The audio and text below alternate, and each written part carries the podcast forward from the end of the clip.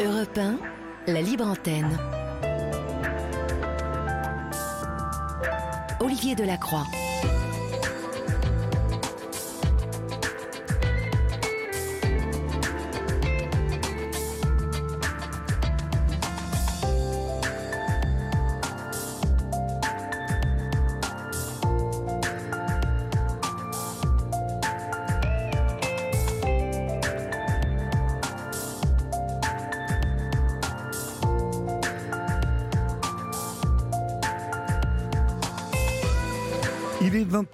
22h19 et vous êtes bien sur votre libre antenne. C'est le début de votre libre antenne, chers amis.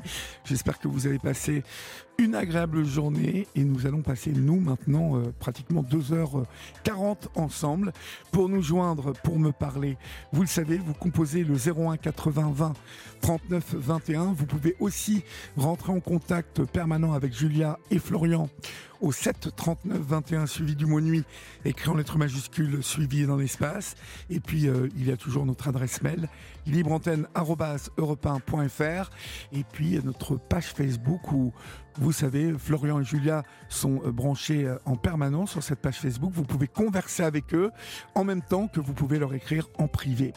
Il y a enfin l'adresse mail, euh, l'adresse mail, non, l'adresse postale de la Libre Antenne où vous pouvez adresser vos courriers. La Libre Antenne, Olivier Delacroix, 2 rue des Cévennes, 75 015 Paris. Vous êtes encore 12 membres supplémentaires sur ce groupe Facebook. Donc, nous sommes à 18 772. Ça, c'est grâce à vous. C'est vous qui partagez. Donc, euh, continuez, même si vous avez déjà partagé une fois, deux fois euh, depuis le début de la libre antenne, continuez à communiquer sur euh, ce groupe Facebook qui a toutes les vertus que vous connaissez déjà, vous, communauté de cette libre antenne. Voilà, moi, je suis en forme. Pour vous, là pour vous, vous êtes les plus importants pour nous, pour vous, pour moi. Et puis euh, avec une voix un petit peu cassée, on va aller au bout de cette libre antenne et passer un bon moment. Votre libre antenne du mercredi, c'est parti. Olivier Delacroix est à votre écoute sur Europe 1. Et pour débuter cette émission, nous accueillons Sarah. Bonsoir Sarah. Bonsoir Olivier. Bonsoir, d'où nous appelez-vous Sarah? Alors nous habitons dans le pays de Gex, à la frontière de la Suisse, à côté de Genève. D'accord. Euh, et quel âge avez-vous, Sarah? Euh, 50 ans. D'accord. De quoi voulez-vous me parler? Eh ben, ce soir, mon mari et moi, on aimerait vous parler de notre fils Loïc qui a disparu le 2 juillet 2018 en Espagne. D'accord. Euh, nous, nous, ne nous sommes jamais parlé, hein, Sarah? Non. C'est la première fois. D'accord. Alors, euh, bien évidemment, je vais vous demander, même si euh, cela doit être pénible pour vous, euh, de, me compter les, faits qui entourent la disparition de, Loïc. Ben, en fait, il est parti le 1er juillet 2018 en Espagne avec une association qui s'appelait la Jeunesse de Sergi. Oui. Donc, ils étaient 11 à partir. Et pour une semaine de vacances sur l'île de Palma à Magalouf. D'accord. Voilà, pour faire la fête. Oui. Et ben, la fête, elle a viré au drame. Voilà. Parce qu'il n'a pas fait une, euh, une journée complète euh, en vacances. Alors, euh, vous, vous, avez quelques précisions qui entourent cette disparition. vous dites qu'ils sont partis entre copains, mais le soir où ils font la fête, quels quel détails connaissez-vous de, de, de, ces derniers moments où on a vu Loïc? Bah, Tout ce qu'on sait, c'est qu'au départ, ils étaient les 10 après, ils se sont retrouvés plus qu'à quatre euh, pour aller dans une euh, boîte de nuit de stripteaseuses. Oui, oui, ah oui. Et là, il y a trois ont voulu partir avec une stripteaseuse et mon fils apparemment n'a pas voulu. Et il s'est retrouvé tout seul. Et ben, de là, après, on nous dit qu'il a voulu rentrer à l'hôtel, qu'il se serait trompé d'hôtel.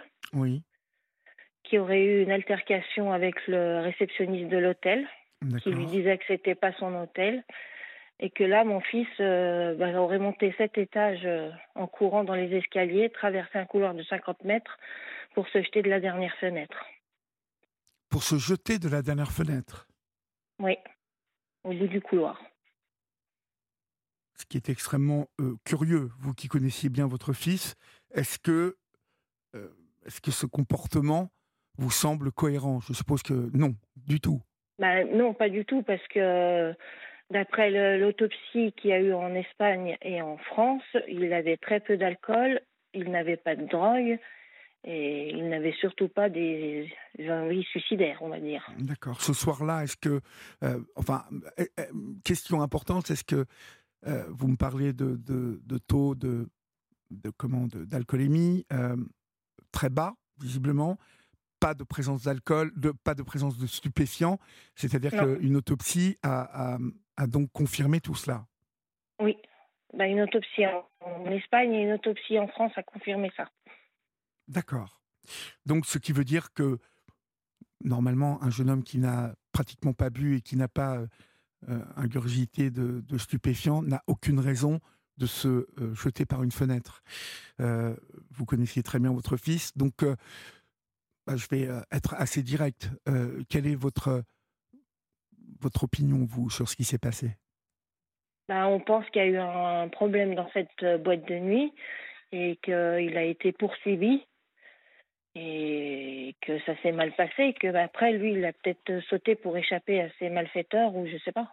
Mais lorsque euh, vous dites que ses copains euh, partent dans une boîte de, de, striptease et que lui ne veut pas y aller et qu'il regagne son hôtel, euh, est-ce que là, on, vous a raconté que des personnes avec qui il avait une altercation dans la boîte de nuit les suivaient au moment où ils sont sortis?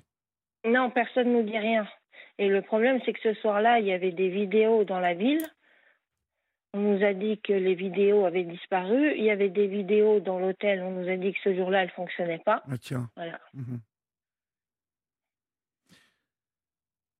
C'est-à-dire que ce jour-là, euh, comme par hasard, ça ne marchait pas?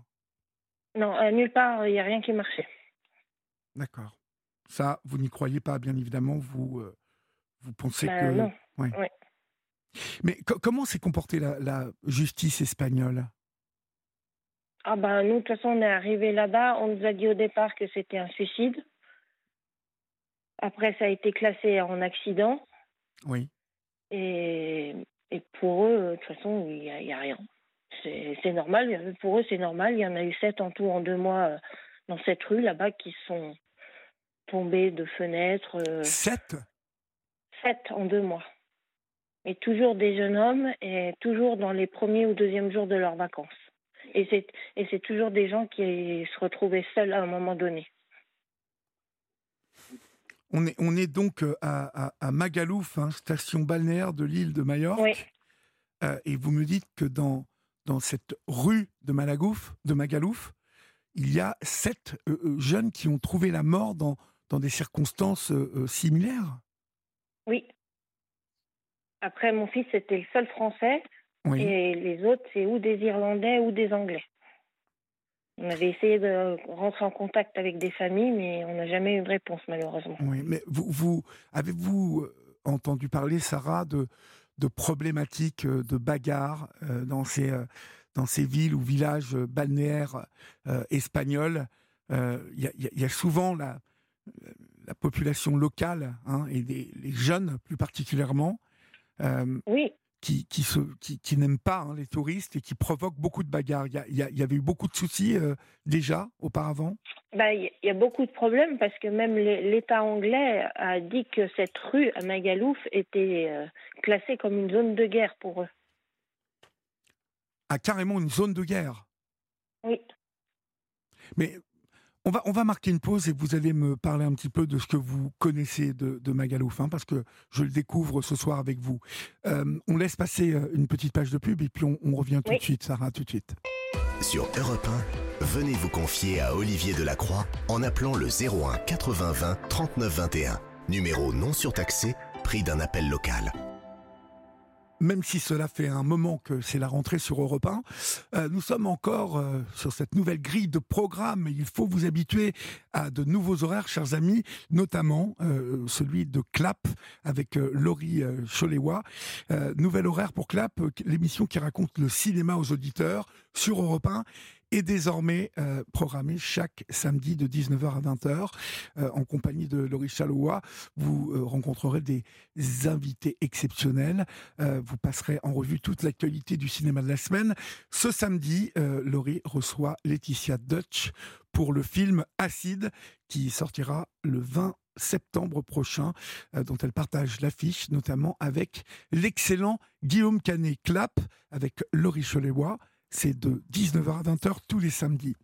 Euh, Sarah, euh, vous, me disiez que le, gouvernement anglais euh, déclarait Magalouf spécifiquement sur l'île de Majorque comme zone de guerre pour les jeunes Anglais ou, est-ce qu'il y a eu d'autres endroits, endroits identifiés par les Anglais?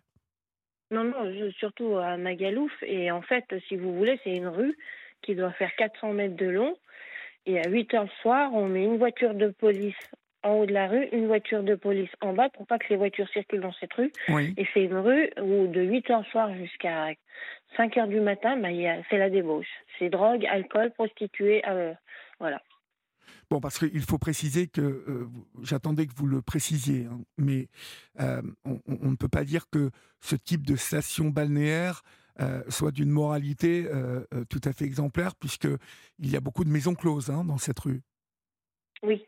Hein, il y a aujourd'hui, comme on le sait en Espagne, la prostitution est légalisée. elle fait l'objet donc de, de, commerce tout à fait officiel. Et donc, c'est là-bas que beaucoup de jeunes Européens vont passer leurs vacances. Euh, il, le savait, ça, euh, votre fils, qu'il y avait un certain danger Non, il ne le savait pas du tout. Non, non. Non, justement, et c'est ça qui est dommage parce que quand ils y sont allés, ben, dans les 11, il y en avait déjà deux qui avaient été, mais ils ont prévenu personne, en fait. Oui. Vous les dangers qu'il pouvait y avoir là-bas. Vous étiez inquiète, vous, Sarah, qu'ils partent là-bas bah, pas plus que ça. Je veux dire, en plus, il était heureux parce que c'était la première fois qu'il partait en vacances ses parents. Oui. Je veux dire, voilà. Et de plus, il a failli ne pas partir parce que le, le matin même, il ne trouvait pas sa carte d'identité. Mhm. Loïc, c'était plutôt. En plus, je crois savoir que c'était un garçon euh, très sérieux, hein, très dynamique. Euh, euh, il travaillait dur. il avait comme projet de, de, de, travailler à la ferme avec vous, hein, et c'était, euh, c'était, on ne peut pas dire que ce soit un garçon euh, euh, qui cherchait la bagarre, c'était quelqu'un de très calme, très gentil, Loïc. Donc, il était, il était comment avec ses copains? Vous pensez qu'il changeait quand il était avec ses copains? Bon, comme tout jeune. Hein. Non, bah après, il était comme tout jeune. Il aimait faire la fête, s'amuser, voilà. Mmh vous, vous m'avez dit que vous étiez de quelle région, Sarah? Le pays de Gex, dans l'Est. D'accord, ok au retour, euh, euh, lorsque vous apprenez, euh, dans, quelles circonstances vous apprenez la, le décès de votre fils J'aimerais savoir. Bah, en fait, le lundi soir, c'est ma belle-sœur qui me passe un coup de fil. Moi, j'étais pas à la maison et elle me dit il faut que tu rentres, c'est urgent, il y a un problème. D'accord. Et en fait, quand je suis rentrée, bah, c'est ma belle-sœur qui nous a annoncé. Et c'était le, le, premier soir des vacances, hein? Oui. Voilà. Et ce qu'il faut dire aussi, c'est qu'il n'est pas mort euh, sur le coup, mon fils. C'est que quand les ambulances sont arrivées, il était conscient. Oui. Énervé. Et ils ont dû le, le stabiliser, le sangler pour l'emmener à l'hôpital. Et de là, il, on sait pas, ça va faire cinq ans aujourd'hui, on ne sait toujours pas de quoi on a opéré notre fils. Mais grâce à l'autopsie française qu'on a fait refaire, on s'est aperçu qu'il lui manquait euh, certains de ses organes. Oh mon Dieu. Euh, comment, comment, lorsque il arrive un drame comme celui-ci, Sarah, euh, quels sont les recours de parents français comme ça, qui perdent un enfant qui est majeur, hein, me semble-t-il? Oui quels sont, euh, quels sont vos recours à vous? Et est-ce que la justice. Il n'y a, aucun recours en France? Vous, vous, vous n'avez pas pu porter plainte ici en France? Avez-vous porté plainte en Espagne on a, pu porter, on a porté plainte en Espagne et en France. Oui. Mais l'Espagne, de toute façon, n'a pas voulu que la France coopère pour aller enquêter. Oui. Ah oui, bah, aucune collaboration entre les deux polices? Non. Non, non. Et comment ça s'est passé avec la Guardia Civile alors? Vous, vous avez été confronté euh, euh, aux policiers espagnols? Ah oui, bah le, parce que euh, on a dû aller en Espagne nous pour voir le corps de notre fils. Oui. Et nous sommes allés à la Guardia Civile et bah, pour moi aujourd'hui, ce jour-là, ils ont été beaucoup trop gentils avec nous. C'est-à-dire? Ben, Parce que moi, j'ai demandé à aller euh, à l'hôtel où ça s'est passé. On m'a dit oui, oui. Après, on a voulu aller à la boîte de nuit. On m'a dit oui, oui. Euh, ils nous ont emmenés. Ils nous ont pas fait aller en taxi. Euh. Enfin, c'était bizarre. C'était, c'était pas honnête pour nous. Oui, vous avez ressenti qu'il y avait un loup là-dessous. Mm. Est-ce que vous avez eu l'occasion de d'échanger, par exemple, avec le, fameux réceptionniste de l'hôtel où tout ça est arrivé? Euh, Oui. Tout ça pour nous dire à la fin qu'il n'aimait pas les Français. Et puis, ce qu'il ne faut pas oublier, c'est que cette année-là, c'était la Coupe du Monde de foot et que l'Espagne venait de perdre. Venait d'être éliminée par le Maroc, hein, me semble-t-il. Oui. Ouais. Voilà. Et les Espagnols en avaient, euh, après, euh, tout ce qui était encore en jeu, je suppose. Bah, je pense, oui. C'est, c'est, bien évidemment dramatique ce que vous nous racontez. Euh, quelle suite il y, a, il y, a, eu en fait euh, euh, Est-ce qu'il y a eu un non-lieu? Est-ce que ou est-ce qu'on a déclaré mort accidentelle le soir ou le lendemain même de, de la mort de votre fils? Et puis et puis bah on a clôturé bah, tout au ça. Au départ, ils ont conclu un suicide et aujourd'hui on nous dit que c'est un accident en Espagne. Alors Parce que la, juge espagnole, elle a même dit que l'étage n'avait pas d'importance à ses yeux. Ah bon? Parce que nous, on nous dit que c'est du septième et nous, on pense que c'est du sixième parce mhm. qu'on a été dans cet hôtel et on s'est aperçu qu'au sixième étage, eh ben, il y a un pan de mur là où de la dernière fenêtre, il a été repeint. Et on n'a jamais interrogé les gens, ni du septième étage, ni du sixième étage qui étaient dans les chambres d'hôtel savoir s'il y a eu du bruit ce jour-là ou pas. Est-ce que les, les, vacanciers gens dans l'hôtel euh, ont, entendu quelque chose Ont-ils été témoins de quelque chose? Ben, On ne sait pas parce que ces gens-là n'ont jamais été interrogés. Jamais interrogés, d'accord. Donc, donc, on est encore dans, dans une enquête, euh, une non-enquête en fait. Aucun relevé d'empreinte, donc, je suppose? Non, il n'y a pas eu de euh, relevé d'empreinte, il n'y a rien eu de fait. Mhm. Et, la version du, du, fameux euh, gars qui est en bas là et qui voit votre, votre fils arriver, euh, il, évoque qu'on on poursuit Loïc ou, finalement il raconte? Non. Ah oui, il dit qu'il était tout seul. Oui, donc ça, ça, ne tient absolument pas debout cette histoire. Non. Et vous dites que la juge n'a pas euh, en fait, euh, euh, penser que, que ça, ça, pouvait venir de cet homme-là? Parce que peut-être que c'est cet homme-là qui a poussé Loïc, tout simplement. Si bah, lui et puis le, le garde sécurité, parce qu'à la fin, il était deux. D'accord. Parce que ce qui est le plus plausible, Sarah, c'est que Loïc se trompe d'hôtel. Bon, soit ils montent dans les étages, ils le poursuivent eux et puis là, qu'est-ce qui s'est passé? Mais ce sont ces deux hommes-là qui auraient dû être incriminés. Parce que finalement, l'altercation qu'il y a en boîte avant, euh, elle semble terminée lorsqu'ils sortent de la boîte. Ben ça, on ne sait pas. On ne bah, sait pas. Vous, vous sembliez me dire que Loïc n'était pas du tout suivi quand il est arrivé dans cet hôtel. Oui, parce que ça, c'est ce qu'on veut nous vous dire, mais après, nous, on ne sait pas. D'accord. Vu que les caméras, tout ça ne marchait pas, comme par hasard ce jour-là dans la ville et à l'hôtel. Et puis il faut euh, savoir une chose, c'est que nous, on nous a rendu, euh, comme le dit souvent mon mari, notre fils à poil et sans ses organes.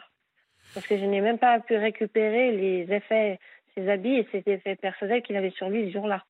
Alors on, va parler, on va parler bien évidemment de ce côté euh, sordide de, de, cette histoire-là.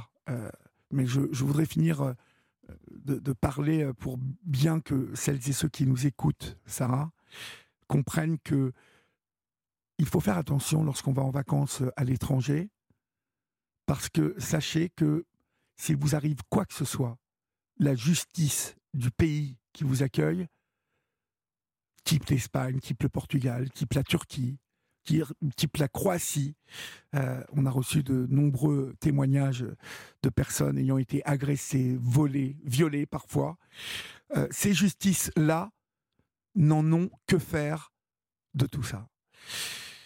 La plainte, donc en Espagne, alors qu'on a la mort d'un jeune homme, d'un tout jeune homme, elle a été classée sans suite hein, par le juge espagnol. Oui. D'accord. Est-ce que vous avez euh, donc euh, fait état des organes qui avaient disparu Oui, ben, il manque son cœur, oui. sa rate, la vessie et une partie de la colonne vertébrale. D'accord. Et une partie des reins aussi. Et euh, quelle réponse vous a-t-on donné là-dessus? Quelle, quelle explication vous a-t-on donné ah ben en Espagne, ils savent pas, ils comprennent pas. Ah d'accord. Mais décidément, en Espagne, ils comprennent pas grand-chose, visiblement.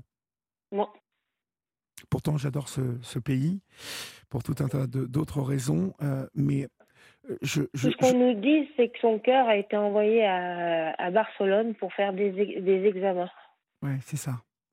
Et, donc la rate aussi, euh, la moitié de la, enfin le bout de la colonne bah vertébrale ne vous a-t-on pas euh, évoqué à un moment que, comme en France, aujourd'hui, vous savez, vous n'êtes plus obligé de signer un papier pour faire don de vos organes, euh, mais euh, c'est le contraire qui se passe. Si vous n'avez pas signé un papier refusant, on peut aujourd'hui, lors d'un accident comme ça, prélever des organes. Est-ce que c'est la même chose en Espagne?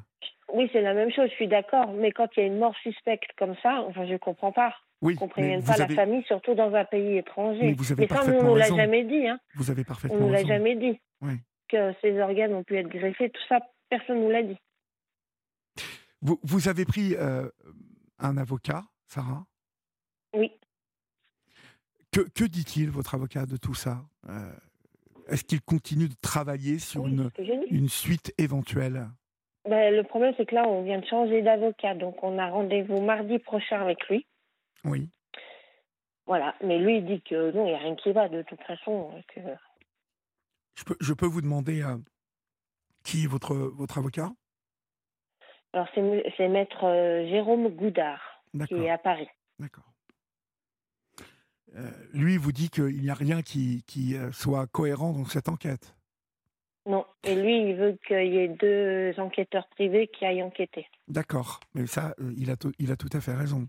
Parce que les deux enquêteurs privés vont, euh, à, coup sûr, vous ramener euh, des détails beaucoup plus précis de ce, de ce qui s'est passé.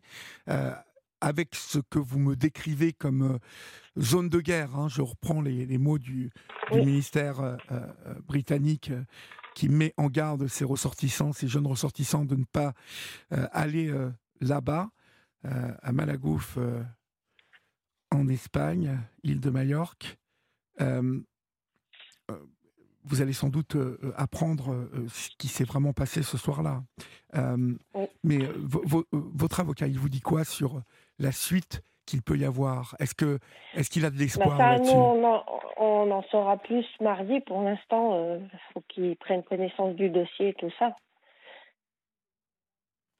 Il y a, y a-t-il une suspicion de, de vol d'organes sur cette histoire, Sarah? Euh, Pour nous, oui. Parce que justement, j'aimerais vous parler d'une affaire qu'on nous a. Une amie nous a envoyé un.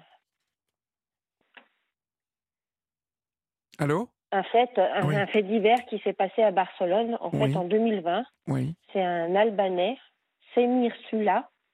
Il était en vacances avec sa sœur. Et en fait, il est rentré à l'hôpital pour faire un test de Covid.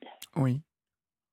Et en fait, euh, ben, le lendemain, on est allé voir sa sœur pour lui dire qu'il était mort. D'accord. Et euh, quel rapport Et eux, ils ont fait, euh, ils ont fait refaire aussi une autopsie. Oui.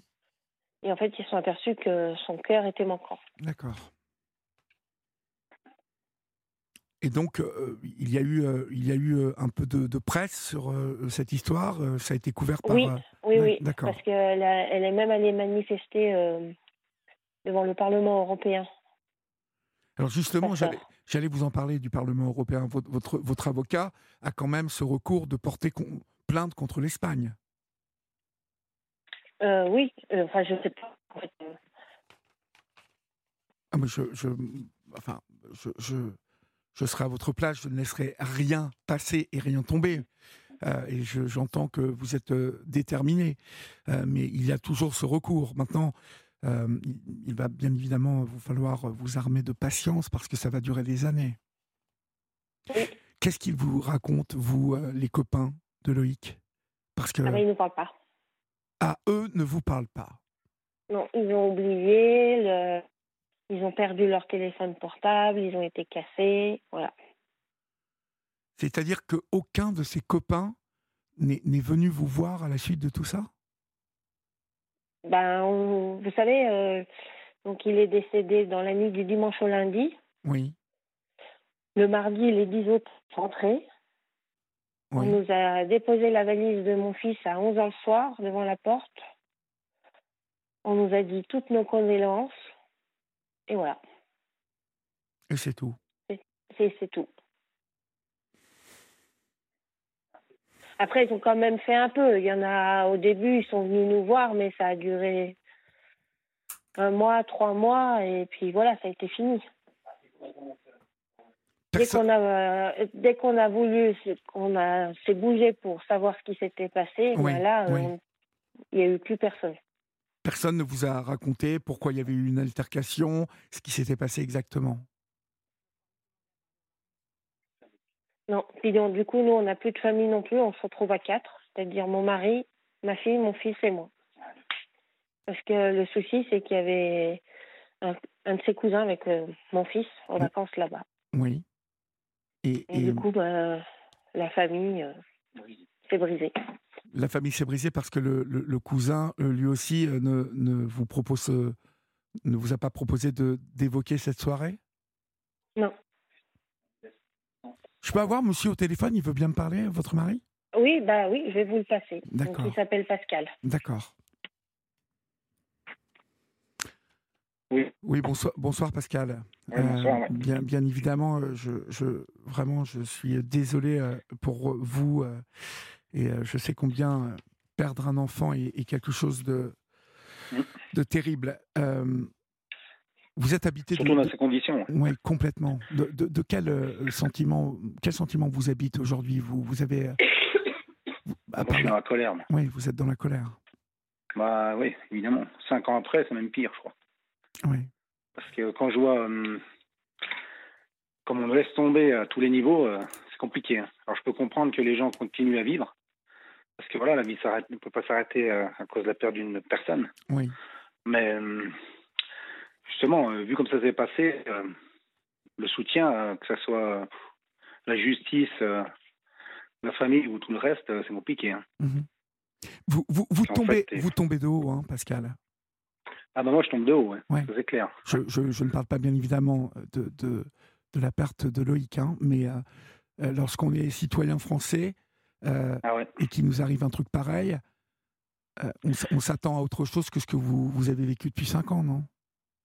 Bah Disons que hum, quand on a la vie qu'on a, en, l'occurrence sans accro, hein, en gros, et puis qu'on s'aperçoit que le jour où justement on a un, en l'occurrence la perte de, de ce gamin, en Espagne, et puis hum, quand on voit la France, euh, l'intérêt qu'elle donne eh ben, à cette affaire, oui.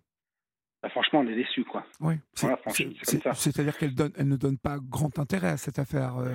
Bah, disons qu'ils nous ont écoutés au départ, et puis hum, voilà, ils ont, donc, ils ont nommé un juge, le juge nous a reçus, et puis eux, ils ont fait ce qu'ils avaient à faire. Euh, L'Espagne leur a dit non, ils, nous ont dit ben voilà, on peut rien faire d'autre. Merci, au revoir. D'accord.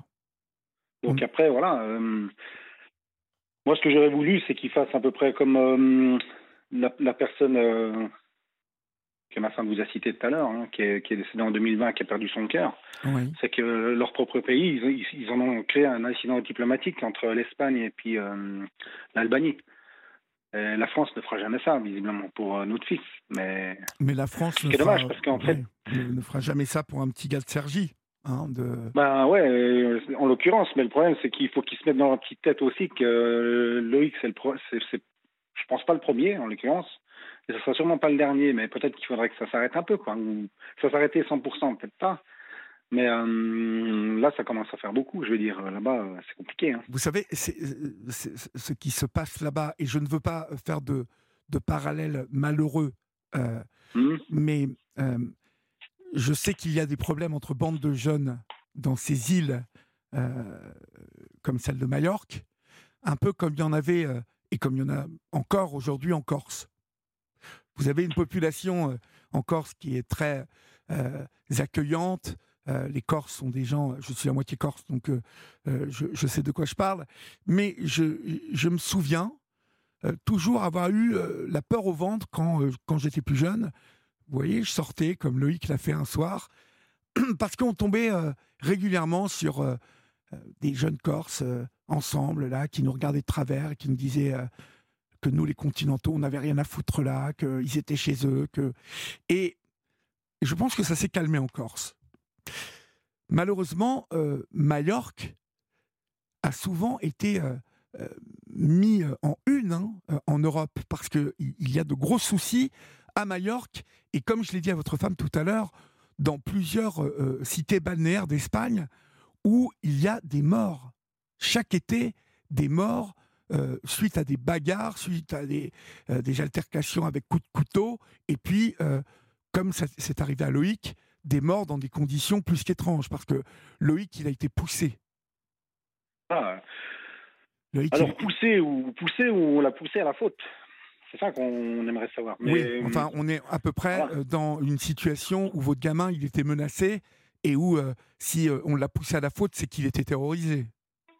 Ah, disons que qui peut dire le contraire en sachant qu'il est passé devant en tout cas quatre fenêtres qui étaient ouvertes aussi et puis, ben, visiblement, il aurait sauté la dernière, euh, à côté d'une porte secours, qui était fermée à clé, parce que de toute façon, là-bas, euh, vu, vu que c'est ben, c'est compliqué, hein. les jeunes ils font un peu n'importe quoi, donc ils ferment toutes les sorties de secours. Bah, cette, cette rue, c'est un bordel à ciel ouvert déjà. Hein. voilà, exactement. Donc vu que c'est le bordel, donc, il, il, il, condamne les, les, sorties de secours. Et du coup, il était acculé au bout de ce couloir, comme tous ces jeunes qui sont morts. Euh, ils sont tous acculés, ils se retrouvent seuls à un endroit, acculés au bout d'une ruelle ou d'un couloir ou d'une impasse, et puis ben ils sont défenestrés ou ils tombent dans une falaise. Cette année-là, il y en a un qui est tombé juste en face dans la falaise. Il est retrouvé le lendemain matin mort. Il y en a deux qui sont tombés de la même passerelle. Euh, bah, ils, ont, ils, ont, toujours des excuses hein, à peu près débiles qui disent euh, ben il y en a un, il voulait aller à son hôtel qui était en face, il a passé par-dessus la passerelle et il est chuté de 20 mètres. Donc il est, tout, tout, le monde devient débile en arrivant à Magalouf, hein, visiblement. Et c'est ça le sujet, c'est qu'en fait, euh, comment, parce que je sais pas, moi, dans, nos villages, dans le coin, là, s'il y a à peu près sept gamins en, en, l'espace de deux mois qui sont défenestrés à Saint-Genis, j'habite à côté de Saint-Genis, euh, je pense que euh, les Français ils vont faire une enquête. Là, il y a un problème qui tourne, il y a quelque chose qui tourne pas rond, surtout que c'est similaire. Mais là-bas, eux, ça les inquiète pas. Et franchement, ça les inquiète pas du tout. Non, non, ça ne les inquiète pas, mais vous savez pourquoi? Bah Parce qu'en fait, ils, bon, ils, ils aiment bien les, les comment les, les vacanciers parce qu'ils aiment bien leur argent, mais ils les détestent une fois qu'ils sont sur place. Mais ça, ça je le sais. Ben, nous, on a appris hein, ça, parce que franchement, nous, on n'est pas on n'est pas des gens qui, qui, qui, se déplacent beaucoup. Oui. Et moi, j'aurais jamais cru que c'était comme ça. Hein. Et, ce qu'il faut savoir aussi euh, là-bas, il se passe que c'est même pas des, des, des, bagarres entre entre gens de quartier. Hein, ça, faut le savoir. Hein. Pouvez contrôler. Non, non, non, ce sont des, des jeunes locaux avec les vacanciers Non, non, non, même pas. Non, non, c'est les vacanciers ou les gardes de sécurité ou la Guardia civile. Ah, carrément Ah oui, non, mais il n'y a pas un meurtre, euh, un jeune qui est mort où il n'y a pas la Guardia civile ou un garde de sécurité qui a, qui a, été croisé. Je veux dire, c'est. D'ailleurs, l'Albanais, euh, c'est d'après la sœur, hein, c'est la sécurité de l'hôpital euh, qui a comment tabassé son, son comment son, son frère oui. qu'il en serait décédé à l'hôpital et c'est pour ça qu'après ils l'ont rendu son cœur. Là, elle aussi, elle fait une enquête pour euh, vol d'organes et pour meurtre parce qu'en fait, il, est, il, avait des coups sur le visage. Euh, il voulait le brûler sur place. C'est elle qui a tout arrêté. Oui. En fait, là-bas, ils essayaient de tout cacher. Hein. Nous, on y a vu hein, de, nos propres yeux. Oui, oui. Moi, j'aurais jamais, jamais cru à, à, cet auteur-là. La, la, Guardia civile, elle, D'ailleurs, elle est corrompue. Hein. En, 2017, euh, le chef de la Guardia civile de Magalouf, il était mis en prison. Oui, mais voilà, la, la, la, la, Guardia civile de ces îles, vous savez, ces îles sont particulières. Hein. On, est, voilà, ouais, on, est dans des, euh, on est dans des îles, euh, des, ce sont les Canaries, hein, euh, c'est ça. Mm-hmm. Et il y a, y, y a, une mentalité tout à fait différente. Moi, c'est par le football que j'ai appris un petit peu euh, l'existence d'une de, mentalité très à part. Euh, quand les euh, quand les équipes de football type Madrid, Barcelone, enfin toutes les équipes du continent vont jouer là-bas, c'est très chaud. Il y a un chauvinisme là-bas, il y a quelque chose de, de particulier. Et, la, Guardia civile ben, est violente. Et, Bien sûr. et, ce, depuis des années là-bas. Oui, bah, c'est connu hein, en fait. Hein.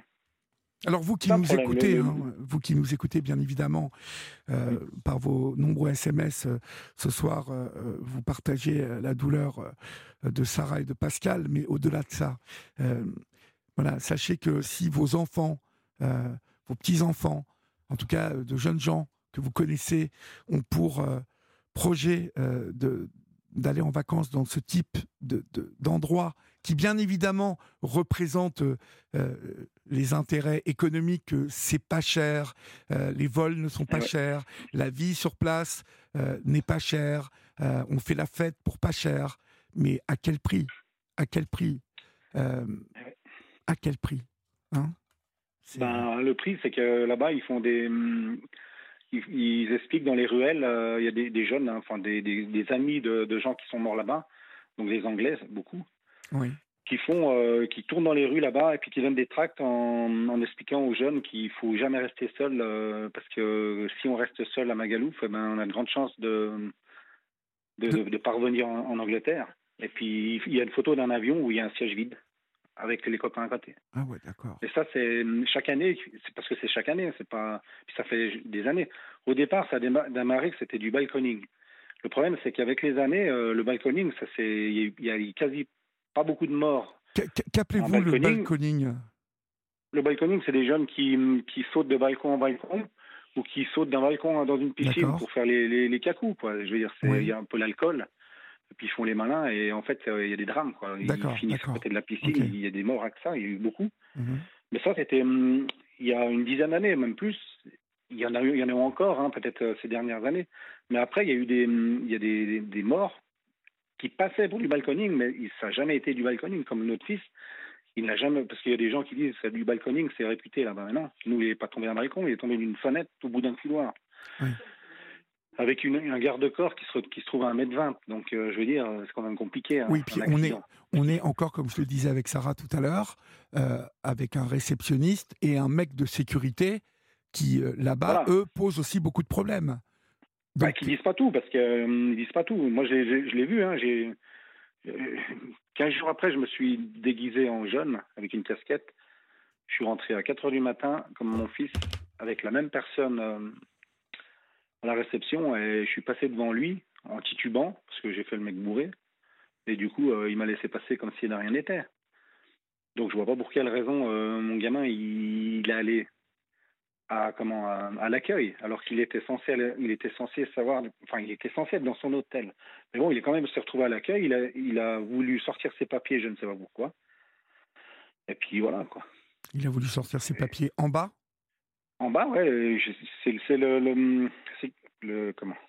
Le réceptionniste qui nous raconte ça. Il nous dit qu'il a sorti son porte-monnaie. Oui. Euh, il a voulu sortir ses papiers, ils sont tombés, il a ramassé, puis tout d'un coup, il est parti en courant, il a fait cet étage, et puis voilà, il traversait 50 euh, mètres, sautait par la fenêtre. Mais ça, euh, je sais pas qui c'est qui peut croire un truc pareil, mais franchement, surtout quand il dit juste avant que le gamin était en colère, mais il, il, était sûr d'être dans son hôtel, puis il cherchait ses papiers, donc il n'était pas bourré à ce point-là. Il les a ramassés d'ailleurs. Bon, après, il y a eu des histoires d'argent avec les, les copains là-bas parce que bon, il, sa carte a disparu et ils ont retiré de l'argent ah bah, avec cette carte. Bien. Ok. En soi-disant, ils l'ont rendue, mais en fait, elle n'a jamais réapparu. Tout ça, on ne sait pas. On, je ne sais pas comment on va, si un jour on sera, mais c'est compliqué parce que mhm. surtout que le, le, bancomat, il était à, 15 mètres de la boîte de nuit. Mhm. Je veux dire, si moi, on, quasi 100% des gens, si on, on emprunte de l'argent à quelqu'un puis qu'il n'a il a pas de liquide, il va retirer avec sa carte. Exactement. Mais vous allez rester avec moi euh, parce que ça m'intéresse que vous me racontiez après euh, quel a été votre ressenti, vous, quand vous y êtes euh, allé directement, vous, en tant que témoin. Vous restez avec moi et puis on se retrouve dans quelques minutes, Pascal. Il est 23h passé de 4 minutes. Vous venez d'arriver Soyez les bienvenus. Vous êtes sur Europe 1 et c'est euh, votre libre antenne jusqu'à 1h du matin. Ma voix s'est un peu réchauffée, sans doute comme vos âmes, vos esprits, et euh, nous sommes définitivement, confortablement installés ensemble jusqu'à 1h du matin, chers amis. Vous pouvez composer le 01 80 20 39 21 ou nous écrire au 7 39 21 suivi du mot nuit écrit en lettres majuscules suivi d'un espace. Euh, Pascal, euh, pour, pour conclure, en fait, euh, j'aimerais que vous, vous me relatiez, vous, vos, vos, impressions, vos ressentis, vos sentiments quand vous êtes allé là-bas. vous y êtes allé combien de temps après? Dans quel but? Et, et qu'est-ce qu'est-ce que vous y avez vu ou découvert? Ben, ben, ce qu'on a vu euh, la première fois qu'on y est allé, c'est pour voir euh, notre fils euh, malheureusement dans son cercueil. C'est clair. Et puis après, ben, qu'est-ce qu'on a voulu voir? Ben, Là où c'est arrivé, on est allé à l'hôtel. on nous a caché forcément le, les gens qui étaient là-bas cette nuit-là, parce qu'ils n'ont pas voulu nous voir apparemment. Après, ben, la Guardia civile au départ, nous a expliqué où c'était l'hôtel. Après, elle nous a gentiment accompagnés, puisqu'elle nous accompagnait au septième étage, alors que hum, quasi 100%, euh, ça s'est passé au sixième. Hein, voilà. Ils n'ont même pas été capables de prendre euh, bah, des photos ou des empreintes ou je ne sais quoi pour, pour savoir ce qui s'est passé, puis définir un étage euh, définitivement. Puis après, ben, je sais pas, interroger les gens à côté, parce que s'il y a eu une bagarre ou ou quelque chose. La seule personne qu'ils ont interrogée, elle était au septième étage, mais forcément, si ça s'est passé au sixième, elle pouvait entendre. Hein. Donc euh, voilà, tout ça, ça n'a pas été fait. Il y a eu, il y a eu, il y a eu plusieurs choses. Il y a des détails, euh, voilà, euh, qu'on va mettre, on va essayer de mettre à jour là, parce qu'on va prendre des enquêteurs privés, parce que voilà, on est seul, donc on va essayer de, de payer des gens à notre niveau, quoi. Oui. Mais je veux dire, voilà, ce jour-là, donc on est allé pour ça.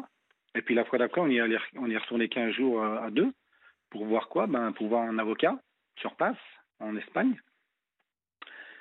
Et puis, puis, puis voilà, pour essayer de comprendre. Euh, puis c'est là qu'on s'est aperçu, parce qu'étant donné que euh, ce gamin, il a, il a, fait une chute quand même euh, de 7 étages. Oui. Et sur une dalle en béton.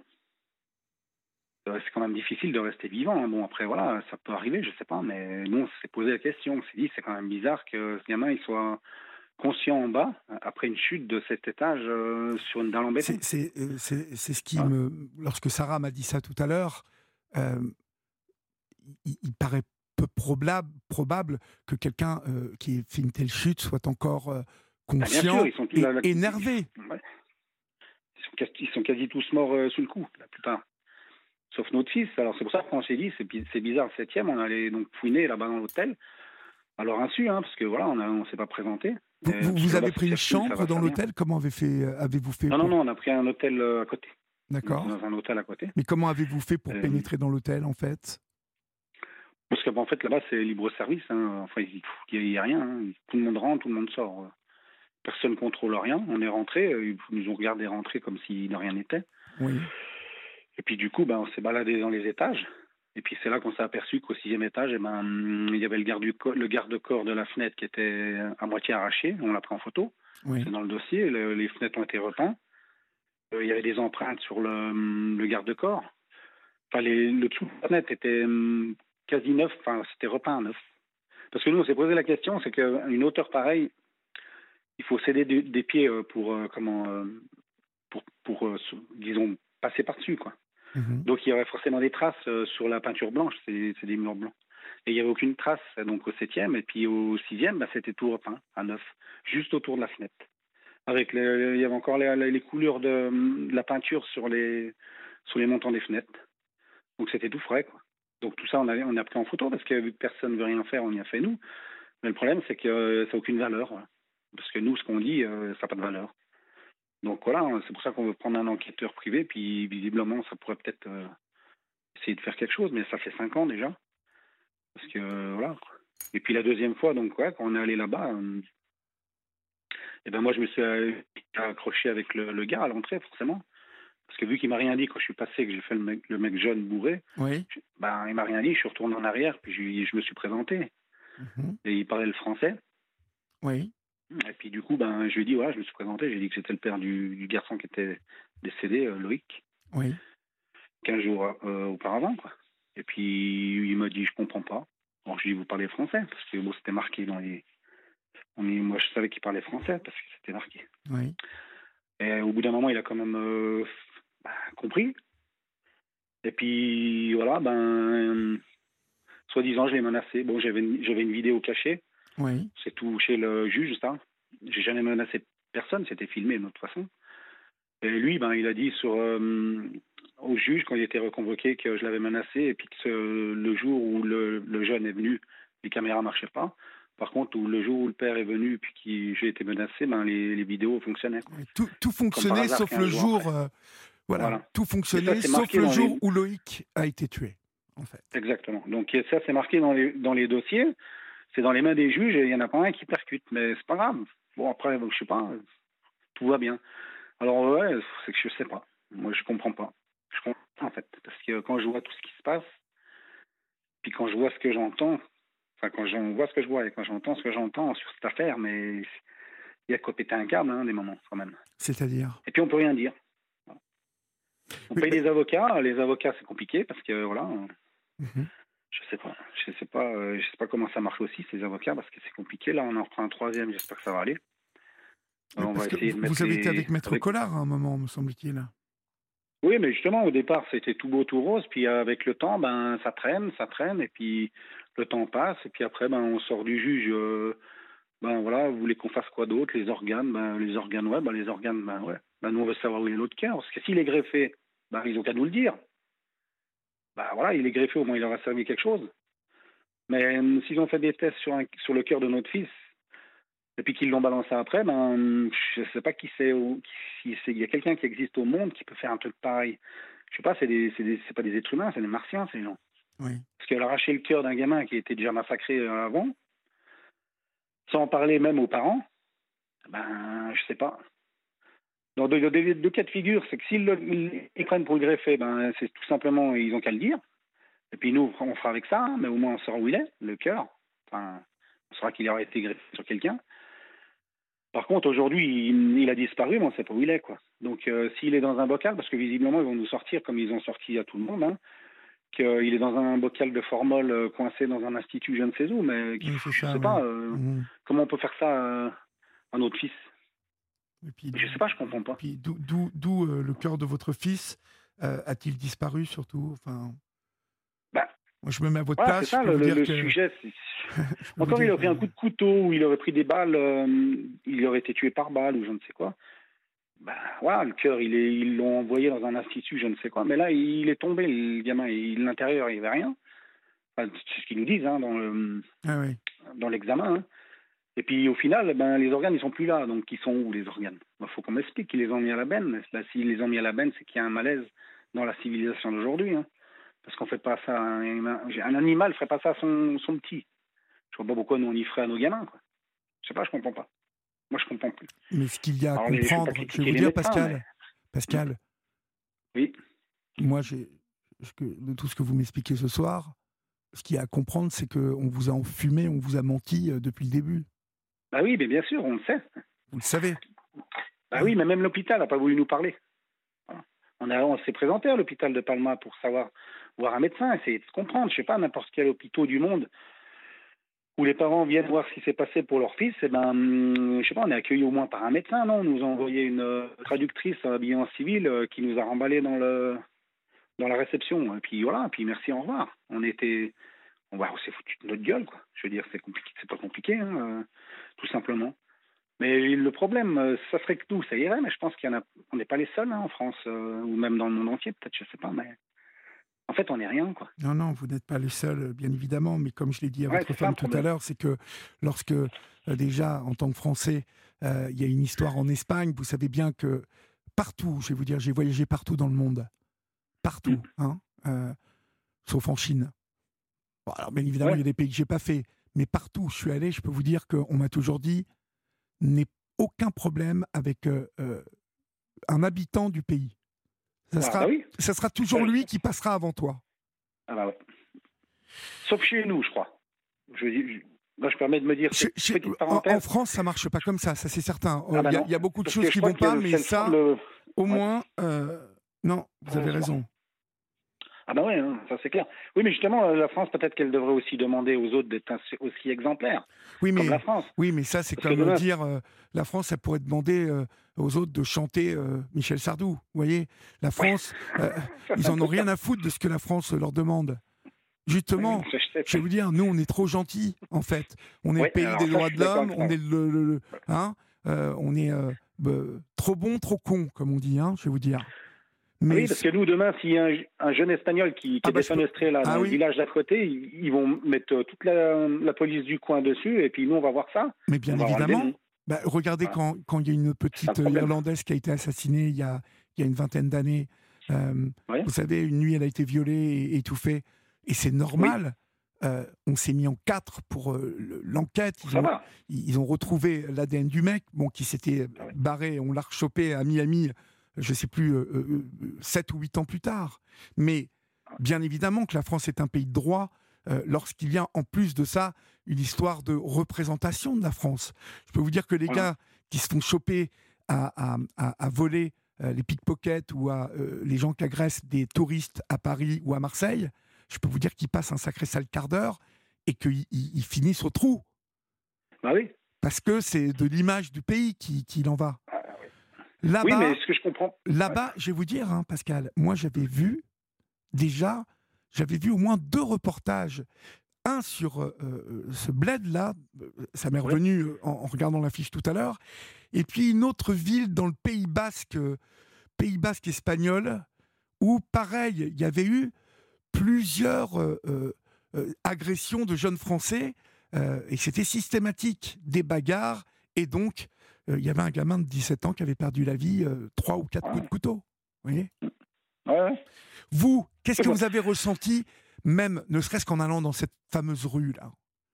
Est-ce que vous vous sentiez en sécurité Comment vous avez jugé ah ça? Il y a des gens qui sont agressifs. Hein.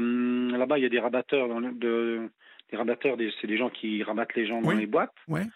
Voilà, euh, et puis ouais, il y a regard mauvais, il y a, c'est tous des gens des Balkans. Hein. Euh, en fait, là-bas, c'est vite vu, c'est vite fait. Hein. C'est euh, grosso modo l'endroit en Europe, c'est la destination des jeunes. Donc c'est, comme ma femme vous a dit, hein, c'est donc fille de joie, drogue, alcool frolaté pas cher là, parce que voilà, ils y vont fort.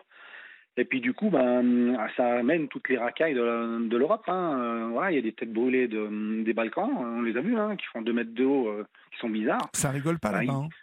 Mais non, ils plantent un mec euh, aujourd'hui, le lendemain, il se retrouve au fin fond de l'Albanie ou je ne sais où. Moi, je, voilà, c'est comme ça. Alors après, nous, nos gamins, parce que c'est ça aussi le problème, c'est ce que j'ai dit à certains élus du coin là.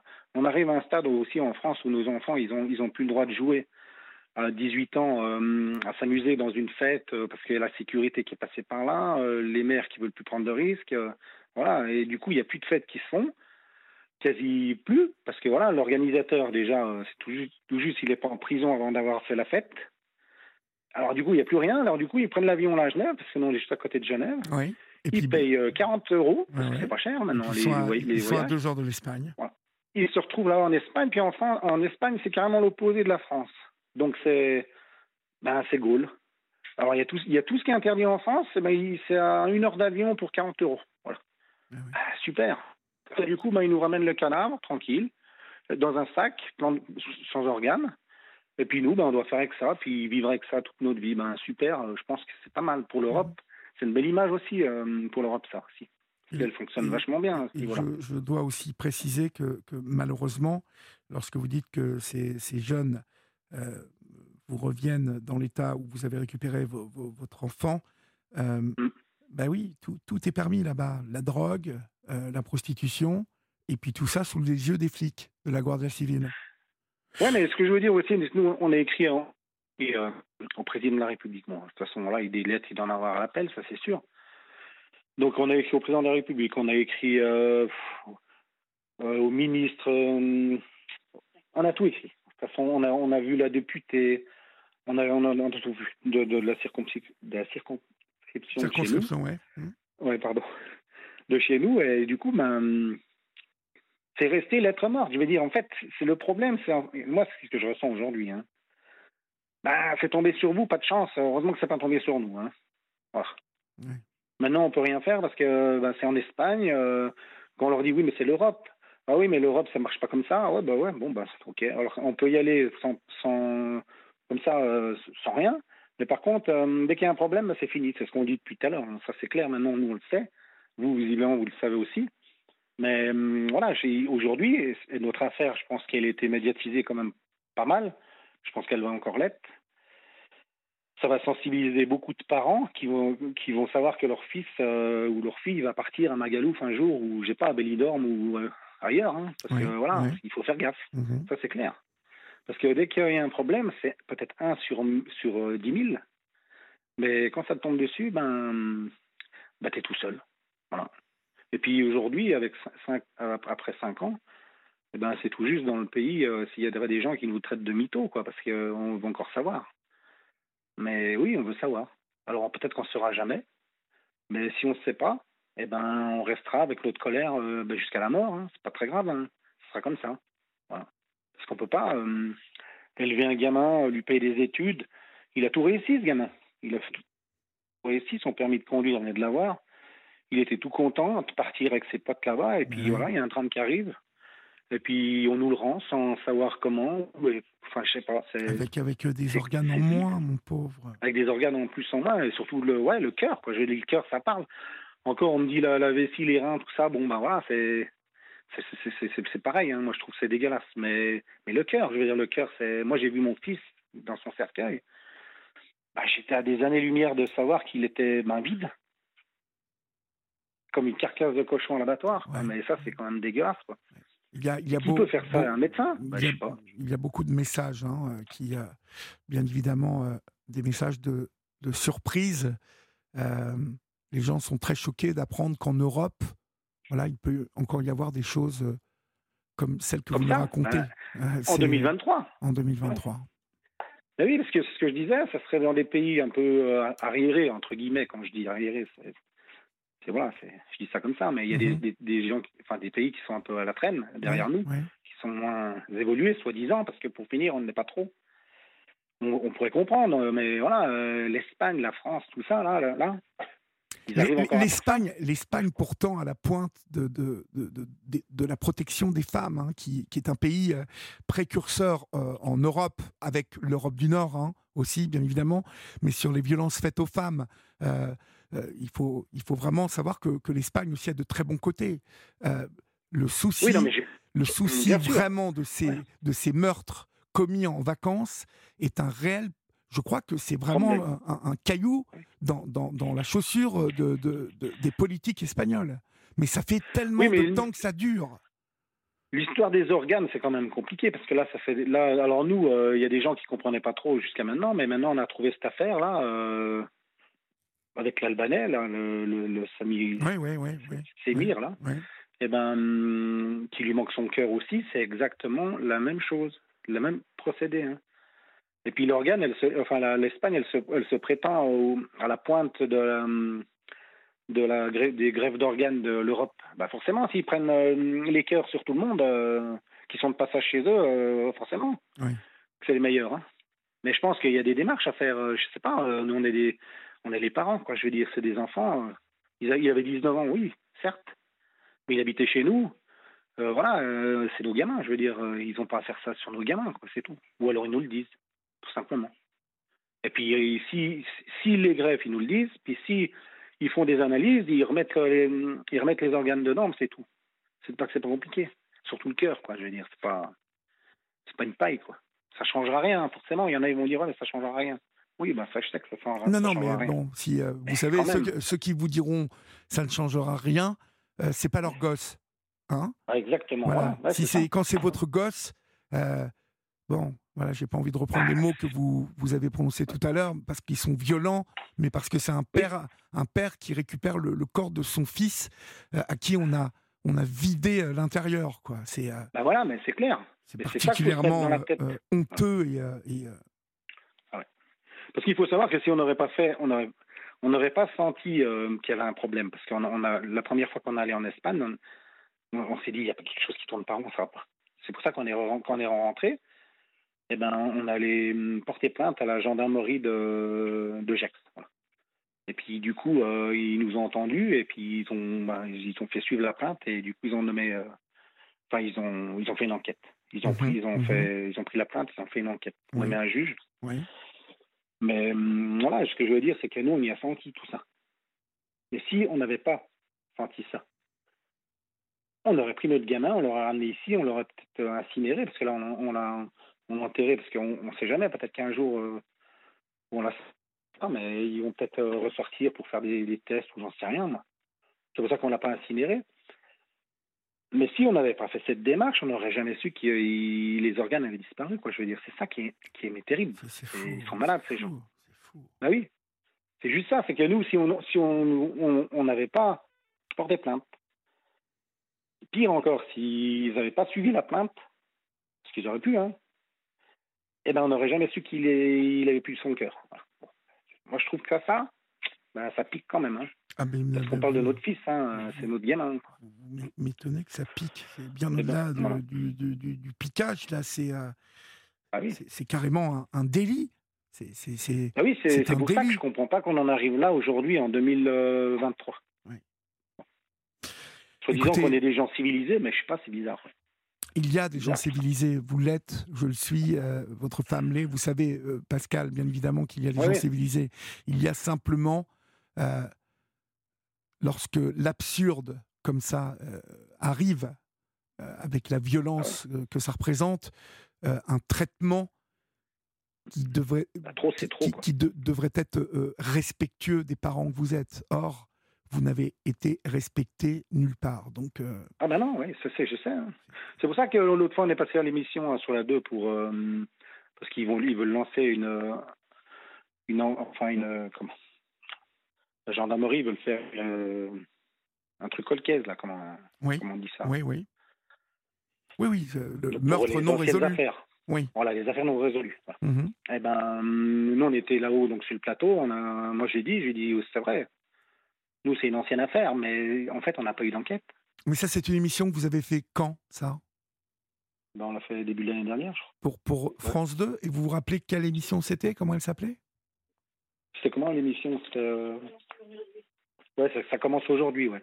Ah oui, d'accord, ok. Donc vous, vous étiez monté témoigner euh, chez Faustine Bollard voilà, ben nous on est passé sur le plateau euh, et moi j'ai dit sur le plateau, j'ai dit mais nous on n'en est même pas au stade de rouvrir l'enquête qui n'a pas été élucidée nous. Nous, on est au stade, encore aujourd'hui, même cinq ans après, là, on est au stade d'essayer de, déclencher une enquête sur la mort de notre fils, tout simplement, hein, parce qu'il n'y a pas eu d'enquête. Ils ont interrogé les deux personnes à l'entrée, euh, une personne dans une chambre là-haut, et ils n'ont rien fait d'autre. Hein. Il y a trois pages en Espagne, et puis les Français n'ont pas le droit d'y aller. Donc euh, voilà, euh, l'affaire est classée, quoi. Bah oui, forcément. Mais nous, ce qu'on voudrait, c'est que hum, ils ouvrent toutes les portes qu'on a, qu'on a dit, parce qu'on en, en, partie civile, on a dit ce qu'il ce qu'il fallait faire. Oui. Alors la France voulait le faire, mais l'Espagne ne veut pas qu'ils y aillent, donc euh, rien ne se fait.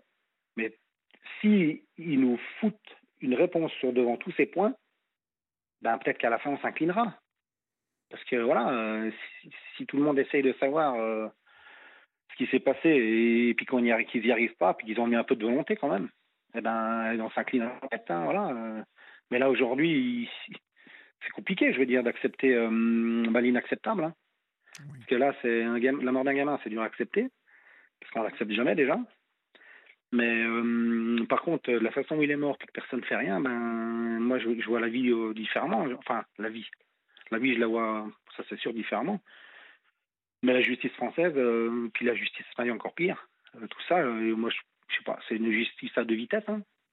Qui, qui va me dire le contraire Je ne sais pas, moi, il faut qu'on m'explique. Parce que moi, je l'ai dit à la juge à Bourg-en-Bresse, ça aurait été le fils d'un élu Ah bah ça aurait bougé autrement, je vous le dis moi. voilà, exactement. Un ministre ou je ne sais qui, le fils d'un ministre en France, mhm. il y aurait tout un bus d'enquêteurs qui serait descendu en Espagne. Hein. Puis voilà.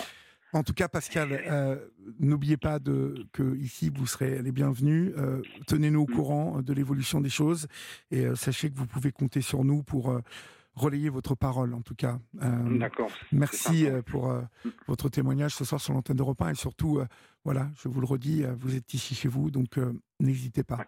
D'accord? Bah, Merci. Je vous en prie. Et puis, bien. courage à vous, courage. Il est 23h32, vous êtes sur la libre antenne d'Europe 1 et nous accueillons maintenant Bruno. Bonsoir Bruno. Bonsoir. Bonsoir. D'où nous appelez-vous Bruno et quel âge avez-vous? euh, Je vous appelle du Nord et j'ai 52 ans. D'accord. De quoi voulez-vous me parler Bruno? Bah écoutez, euh, je vais vous parler euh, de, de violence conjugale. Oui. Euh, en général, on parle beaucoup de féminicide euh, en France, mais là, euh, c'est moi qui. Donc, je suis un homme, mais j'ai été battu par ma compagne. D'accord. Voilà. Nous avons eu le témoignage de Philippe avant-hier, déjà, pour. de Ulrich, pardon, pas de Philippe, de Ulrich qui nous a appris aussi voilà, son histoire et qui euh, avait subi des violences et qui a d'ailleurs, euh, on vous la donnera, il a créé une, une association pour euh, les violences faites aux hommes parce que c'est vrai que bon, on, l'a évoqué avant-hier, c'est compliqué déjà lorsqu'on est une femme de de dire bah voilà qu'on prend des coups. C'est encore plus compliqué quand on est un homme. Exactement. Alors racontez-moi d'abord comment tout cela est arrivé. D'abord, vous vous êtes rencontrés où et comment avec euh, oh, ben, On s'est rencontrés sur un site, euh, un site euh, sur Internet. Oui. J'étais chez mes parents à cette époque-là, même si j'avais déjà un certain âge. Et comment on, on, a décidé au bout de quelques échanges de, de, de se voir. Mhm. Donc, ben, au début, tout allait bien. Je veux dire, deux, trois ans ensemble, ça allait. Et puis, euh, ben, les choses se sont gâtées au fur et à mesure. Je suis resté 12 ans avec elle. Oui.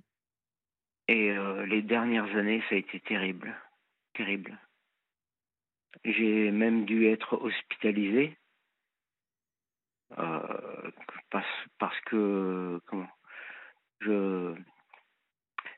en fait, il y a trois ans maintenant, j'ai quitté le, le, domicile. Oui. Euh, je me suis enfui, on va dire que j'ai fait une fugue, un peu comme les adolescents. Et j'ai erré pendant trois jours. J'ai erré et c'était c'était juste euh, un ras-le-bol général. Euh, je, je, ne savais plus où me tourner, comment faire pour, pour me sortir de, de, de tout ça. Et euh, au bout de trois jours, euh, je la rappelle et je lui dis ben je me trouve à tel hôtel. Elle me, elle, elle vient et puis euh, on discute un peu. Elle me dit ben tiens viens, je crois que tu vas très mal, on va aller à l'hôpital. Donc je me suis retrouvé à l'hôpital psychiatrique, on va dire. Hein. et et euh, je, je, raconte euh, mon histoire à l'infirmière, etc. Et puis je, je, trouve ma place. Et puis en fait, euh, comment j'ai euh, j'ai un lourd passé aussi, euh, un lourd passé à dévoiler. en fait, ben, quand j'étais petit, vers l'âge de 4-5 ans, j'ai été violé. Allô? Oui, oui, je vous écoute. Ah oui. Dans quelles circonstances, euh, en fait euh, euh, un proche de la famille ou Non, c'était un voisin. Oui. Un voisin qui avait une quinzaine d'années et moi j'avais 4-5 ans. Oui. Et je me souviens de toutes les scènes, mais il faut dire que comment quand c'est arrivé, j'avais tellement honte que j'en ai pas parlé. Mes parents n'ont jamais été au courant. À l'âge de 7 ans, je déménage et je crois que mes ennuis sont, sont derrière moi. Et donc j'enfuis tout ça en moi. Et du coup, euh, comment? Je commence à mieux travailler à l'école. Je suis passé de la classe, de la place de dernier de la classe à quatrième. Mhm. Et euh, je, je, je, me trouvais, euh, je me disais, tant que je suis en dehors du village où c'est arrivé, qu'il n'y avait aucun, plus aucune crainte à avoir. Et sauf que j'ai enfui tellement la, chose chez moi que je n'ai plus euh, euh, je, l'avais carrément euh, enfui et c'était comme si ça n'avait jamais existé. Mhm. Et donc à chaque fois que j'ai eu une compagne, ben je, au bout d'un certain temps, je lui dis la vérité, quoi. Parce que bon, c'est pas des choses anodines. Et puis, euh, ben comment? Euh, Du coup, euh, la campagne, la dernière campagne que j'ai eue, bon, elle s'appelle Céline. Elle, elle, a, elle a essayé de me tirer vers le haut, on va dire. Euh, je, je, pensais qu'elle euh, qu'elle était sincère, qu'elle voulait vraiment euh, que je m'en sorte. Mais elle s'y prenait tellement mal qu'elle était violente avec moi. je faisais en même temps de la dépression. Oui. Et elle était tellement violente avec moi que, que je n'arrivais plus à, bouger, quoi. Euh, elle est, comment dire, euh, euh, Céline agissait vraiment très maladroitement, on va dire. Et pour elle, ce qui comptait, c'était d'abord les femmes et ensuite les hommes. C'est-à-dire C'est-à-dire que moi j'ai analysé ça, la chose comme ça, c'est que elle a reproduit exactement le même euh, chemin que que ce qu'elle a vécu quand elle était petite. Sa mère était une femme autoritaire. Mhm. Euh, son père n'avait pas le droit euh, d'éduquer ses enfants. Et donc, tous les enfants ont ressenti un manque par rapport au père. Oui. Et et Céline a reproduit la même chose avec ses enfants. Je n'avais pas le droit de. Bon, c'était. C'était pas mes enfants, c'était les siens. Donc euh, elle me le faisait bien comprendre d'ailleurs. Euh, je n'avais pas le droit à, avoir d'éducation sur eux. Je n'avais pas le droit de, de parler. Je n'avais pas le droit de, euh, de m'exprimer. Euh, et ensuite, elle, euh, elle, me critiquait sans arrêt euh, devant ses enfants. Alors comment voulez-vous qu'on respecte, que, que, les enfants puissent me respecter si déjà j'étais pas respecté moi non plus? Enfin, voilà. Mais les enfants, les enfants étaient les vôtres? Aussi Non, non. C'était les siens. Ah bah, c'était les siens, oui. D'accord. Euh, elle était. Qu'elle avait eu euh, issue d'un autre, d'un autre mariage. Oui, qu'elle avait, qu'elle avait eu. Euh, oui, exactement, c'est ça. Et donc moi, de mon côté, j'ai un enfant aussi qui a 15 ans aujourd'hui. Oui. Et donc je l'ai eu par rapport à une relation précédente aussi. Mhm. Et donc, euh, tous les 15 jours, euh, les enfants se retrouvaient, et la moitié des vacances aussi. Et ben, disons que mon fils, euh, rentrer un petit peu dans le jeu de, de Céline. Elle était tellement. comment dire Elle avait tellement d'emprise sur tout le monde que. que. Ben, on était obligé. C'était une famille matriarche, si vous voulez. voilà. J'ai du mal à m'exprimer. Non, non, vous vous exprimez très bien. Il n'y a aucun problème, Bruno, c'est très clair. Ah qu'est-ce qui, de votre point de vue, faisait que vous supportiez tout ça? Est-ce ce, ce, ce, viol euh, subi euh, enfant qui, euh, comme nous en parlait hier soir en, fait, euh, quand j'ai été violée, la seule défense que j'ai eue, c'était de, de dire oui à mon agresseur. Parce que Catherine, que nous avions hier soir au téléphone, vous savez, vous n'avez peut-être pas écouté hier soir, mais qui a, qui, a vécu une, vie de sœur. Hier soir, euh, oui, avec la belle-sœur. Voilà, c'est ça. Oui, ouais, j'ai écouté hier soir. Qui, qui est devenue nonne, enfin bonne sœur, et qui ensuite est ressortie. Bon, elle, elle expliquait avoir été abusée à, l'âge de, 6 ou 7 ans. Et elle, parlait d'une enfance qui explose. Et donc, euh, bien évidemment, d'une construction désordonnée. Euh... Ouais, ouais, c'est ça. Mm. Bah, en fait, euh, comment euh, Je suis suivi par un psychiatre et un psychologue. Oui. Et ça me fait énormément de bien. Je leur remercie parce que grâce à eux, j'ai pu euh, avancer et puis regarder les, voir qu'il y a des aspects positifs en toute chose. Oui. Mais euh, comment vous dire? euh, Le psychologue m'expliquait que quand j'ai été violée, j'ai été désincorporé en fait. Oui, c'est ça. Oui. C'est-à-dire que moi, l'image que j'ai dans ma tête, c'est pas l'image euh, où euh, je, je, suis là en train de d'être agressé. Je j'ai un regard extérieur, oui. comme comme si je voyais la scène avec euh, moi et, l'agresseur, comme si j'étais à l'extérieur. Mhm. Et donc, pour moi, je me suis construit par rapport à tout ça.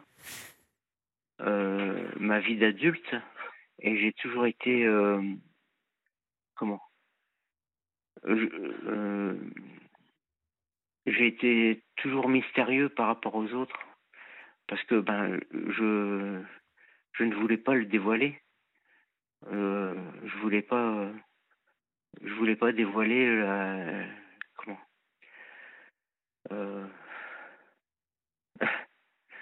Je voulais pas dévoiler euh, mon viol en fait. Je voulais pas le crier sur tous les toits. Alors que là, ben, je suis à la radio et puis je, tout le monde l'entend, mais c'est pas grave. Ça me fait du bien. Oui, puis il y a un euh. aspect aussi euh, à la radio un peu plus, vous voyez, un peu plus discret, un peu plus confidentiel. Voilà, c'est ça, oui. et hein puis bon, le fait que ça passe le soir, je préfère parce que comment à une comment c'est des, des audiences euh, euh, plus comme vous dites plus discrètes. Plus confidentielles. Oui, plus confidentielles voilà c'est ça. vous avez raison. Oui donc euh,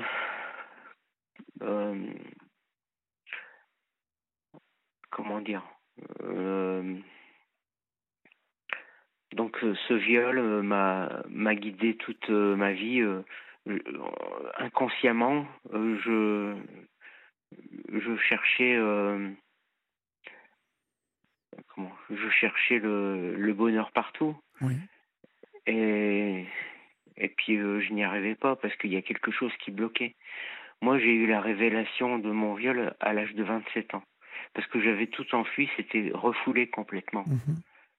Donc, à l'âge de 27 ans, qu'est-ce qui s'est passé? C'est que à la télé, on commençait à parler des viols. Et ça, ça m'a remis euh, tout de suite les images euh, dans la tête. Et c'est là que j'ai commencé à faire une dépression et aller euh, à l'hôpital psychiatrique. Alors, comment? À l'époque, j'étais en, en Haute-Savoie. Il faut dire que, bon, au niveau métier, j'ai été très instable. j'ai changé plusieurs fois de métier, plusieurs fois de région.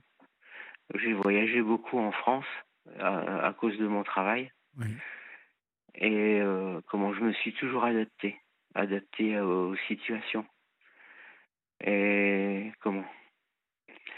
Vous savez, je crois que quand, quand on court comme ça, on croit que l'herbe est plus verte ailleurs, alors que les problèmes, on les fuit et, les problèmes restent. Qu'on soit n'importe où, on a toujours les mêmes problèmes. Moi, je pensais qu'en voyageant, en, ayant d'autres expériences, je, pouvais fuir euh, mon passé. Mais en fait, je ne fuyais pas je restais avec mes problèmes. En fait, je n'ai jamais été. Euh, j'ai eu du mal à me reconstruire. Oui. Je, je me suis reconstruit par moi-même en lisant beaucoup. Euh, ensuite, euh, comment vous dire? À l'âge de 27 ans, donc, je me suis retrouvé dans un hôpital psychiatrique. J'ai été transféré dans le nord, là où étaient mes parents. Oui. Et j'ai. Comment J'ai. Chez mes parents, euh, un soir, c'était le jour de mon anniversaire. Je, je voyais que les copains de l'époque avaient fait leur vie et que je, je me retrouvais célibataire et, et, et que j'avais du mal à, avoir des relations avec les autres. Mhm.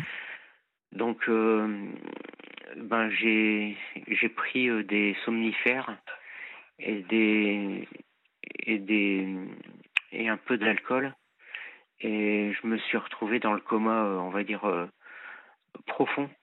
Mon père a eu peur, donc il m'a giflé et je me suis retrouvé les pompiers sont venus me chercher, mais dans ces cas-là, on se retrouve à l'hôpital psychiatrique, il faut le savoir. Oui. Et donc, quand je me suis réveillé, au bout de 3-4 jours quand même, euh, il y a le psychiatre qui vient me voir et qui me fait euh, Est-ce que tu entends des voix? Je lui dis Bah non, pas du tout. J'entends pas de voix. Euh, pour qui se prend celui-là, je me disais en moi-même. Mhm. Et en fait, euh, comment? J'ai été catalogué directement euh, schizophrène. Euh, c'est ce que le médecin m'expliquait. Alors que vous lui aviez répondu que vous n'entendiez pas de voix, pourtant. Voilà, c'est ça, ouais. Et donc, je ne sais pas, mais les, ce, ce psychiatre-là n'avait pas tout compris, quoi. Et je je ne lui ai toujours pas dit euh, à l'époque je lui ai je lui ai même pas dit que j'avais été violée. J'ai suivi simplement euh, ses recommandations et je lui je lui faisais confiance. Mhm.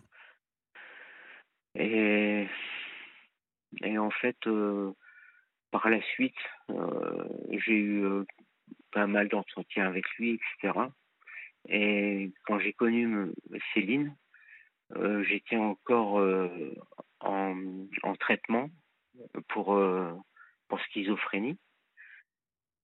Et en fait, j'ai jamais, j'ai jamais eu de double personnalité ou quoi. j'ai toujours été moi-même, mais il y avait quelque chose qui bloquait. Et je, je ne savais pas encore que c'était à cause de mon viol, en fait. Et ensuite, euh, j'ai commencé à parler du viol euh, un peu plus tard. Et il m'a dit, ben, tu, tu n'es pas schizophrène, en fait, je me suis trompé, tu es euh, bipolaire. Ah bon, ça c'est encore un autre... bon, alors je l'accepte. Mhm. Et puis, ma compagne Céline commençait à se poser des questions. Elle a eu peur de, de la maladie. Et je lui ai dit, ben écoute, de toute façon, bipolaire, c'est pas grave. C'est des gens qui ont des traits hauts et des traits bas. les gens normaux ont des, ont des hauts et des bas, mais pas, pas autant que les, que les bipolaires. Euh, elle me dit non, tu peux être dangereux pour mes enfants. En plus, euh, je sais pas ce que tu as eu quand tu étais petit. Euh, ça a dû jouer sur. Enfin bref, elle, se méfiait. Elle se méfiait. Et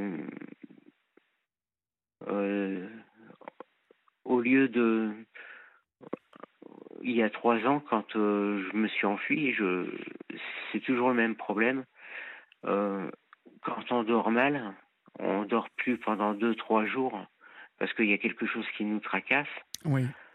Euh, on commence à, avoir le cerveau qui ne fonctionne plus très bien. C'est logique. Oui. Donc euh, voilà ce qui s'est passé en fait. C'est que j'arrivais pas à dormir. Et pendant, avant de partir le, dans ces trois jours-là, euh, je voulais dormir. J'étais en dépression totale mhm. et j'arrivais même plus à, à, travailler parce que je, je travaille dans l'industrie. Et comment euh, je n'arrivais pas à, je ne je n'arrivais pas, à vous motiver à, à, me motiver oui, Je, je, n'avais plus d'envie plus de goût euh, plus rien. Oui. et, et, en fait je, je pensais qu'à une chose c'était me reposer. J'arrivais mais euh, elle était tout le temps derrière moi en me disant bouge ton cul euh, qu'est-ce que tu fous là oui la plaie comment? La plaie la plaie? Bah oui une plaie vous savez oui. Une blessure, on, parle d'une plaie. En fait, c'est une expression, la plaie, c'est-à-dire quelque chose qui, qui fait mal tout le temps. Dès qu'elle elle ouvrait la bouche, c'était pour vous faire mal. Voilà, c'est ça, oui. Dès qu'elle ouvrait la bouche, c'était pour me faire mal. Bah vous avez bien résumé. Bah oui. oui. Et euh, en fait, elle me dévalorisait devant ses enfants. Elle disait que j'étais nul, que j'étais un feignant, que je, valais rien, que euh, bref, tout. Je me demandais même comment elle pouvait dire parfois qu'elle m'aimait. Elle me le répétait Je t'aime, Bruno. Mais elle se mettait à, à me taper parce que, soi-disant que je fumais trop de cigarettes. Donc, quand elle voyait que je fumais, euh, elle disait c'est l'argent du couple qui s'en va. Euh, alors, du coup, euh, euh, je, pense que si elle était avec moi, c'était uniquement pour euh, le confort matériel qu'elle avait, en fait. Et même si elle me disait que qu'elle m'aimait, euh, elle me le prouvait pas. Mais j'étais sous son, son, emprise quand même. Elle m'a empêché d'aller voir ma mère alors que ma mère était mourante. Elle m'a empêché de voir euh, mes frères et sœurs. Euh, à chaque fois, elle me laissait des, listes euh, de, tâches à accomplir dans la maison pour éviter que je sorte. ça, je le comprends là maintenant. Oui. Mais voilà, j'étais totalement sous son emprise. elle, je me persuadais, par, même moi, je me persuadais que ma famille euh, était mauvaise pour moi, alors que c'était totalement l'inverse. De toute façon, euh. vous êtes euh, tombé, typiquement, vous savez, on parle toujours de cette, cette expression de pervers narcissique. souvent, on parle d'homme. Ah, alors là, je peux vous couper, s'il vous plaît? Allez-y, je vous en prie. Oui, excusez-moi de vous couper, mais, hein, comme vous dites, euh, vous dites euh, pervers narcissique, ça me fait penser au livre Je pense trop de Christelle Petit-Colin. Je ne sais pas si vous connaissez. non, je, ne le connais pas. En fait, euh, c'est une psychologue qui explique que on confond souvent la bipolarité mhm. chez les personnes avec la surefficience le contraire de le contraire de la déficience en fait. D'accord. Et, et euh, comment? Donc j'ai lu ce livre-là parce que j'ai fait un bilan de compétences pour mon métier. Et on m'a conseillé de, de, le lire, je l'ai lu et on va dire que c'est le livre qui m'a sauvé la vie. Parce que je me suis, je, j'ai bien lu que euh, beaucoup de psychiatres et psychologues confondent la bipolarité avec la surefficience. C'est pas que je suis euh, doué, mais euh, j'ai certaines capacités. Je connais beaucoup de choses dans mon domaine. Je suis spécialisé en microtechnique. Bon, c'est un peu technique, mais mhm. voilà. Donc euh, c'est tout ce qui est fabrication, par exemple, euh, de, de montres, euh, de d'engrenages, de, de, petits objets de, petites dimensions, mais des appareils, des, même des microsatellites qu'on envoie dans l'espace, etc. c'est mon domaine, quoi. D'accord. Donc, ouais. Donc, j'ai un BTS microtechnique. Mhm que j'ai passé il y a ben maintenant ça fait 30 ans pile. D'accord. Et, euh, et, là actuellement je suis tourneur euh, sur commande numérique. Voilà.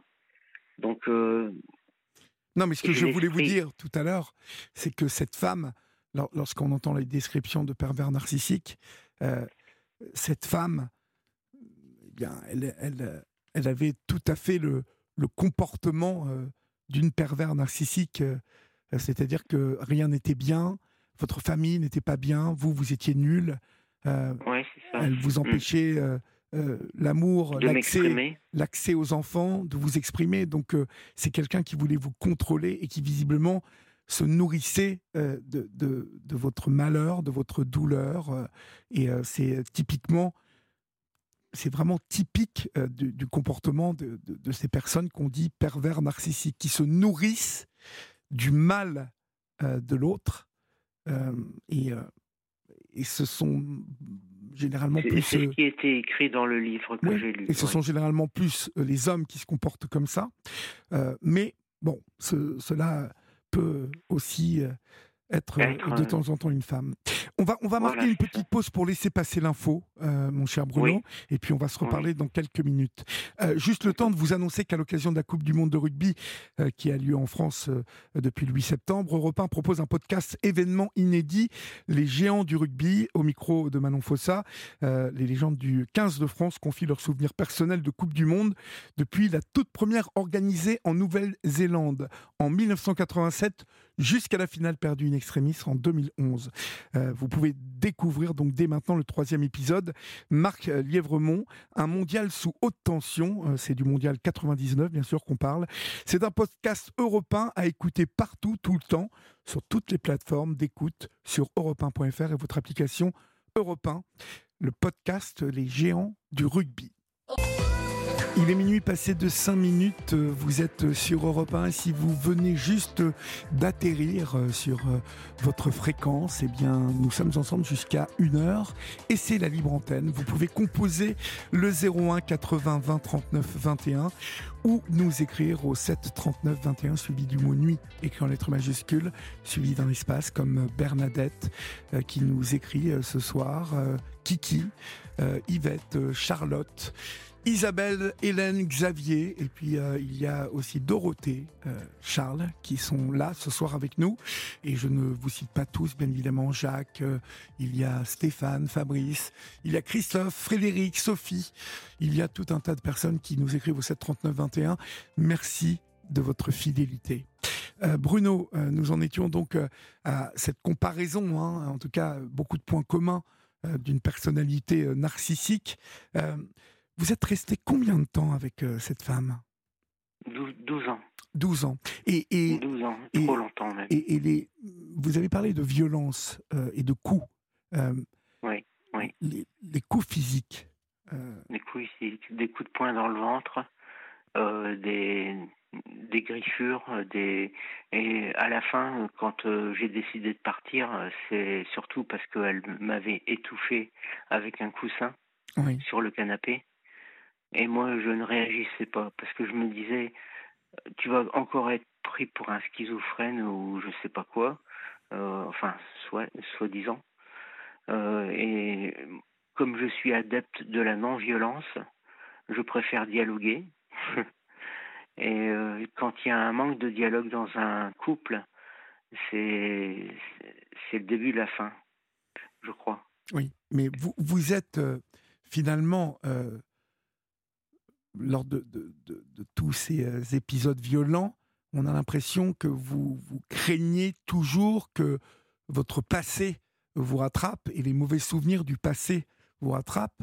Euh, je fais référence à ce médecin qui vous, demande si vous entendez des voix, vous lui dites bah non, et qui vous, euh, diagnostique quand même que vous êtes schizophrène. Euh, on a l'impression que vous aviez peur d'être toujours le fautif de tout ça. En tout cas, qu'on vous accuse d'être le fautif. Voilà, c'est ça. j'ai, je, je, pensais que les choses qui arrivaient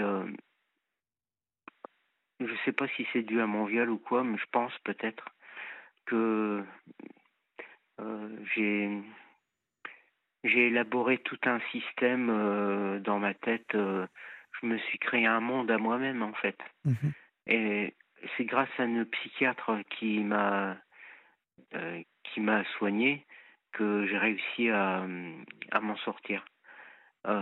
maintenant, je verbalise, mais mais avant, je, je ne pouvais pas. Je n'y arrivais pas. Maintenant, j'arrive à verbaliser et à dire euh, euh, ce qui s'est passé et, et, vraiment euh, dire la, la, vérité, on va dire. Mais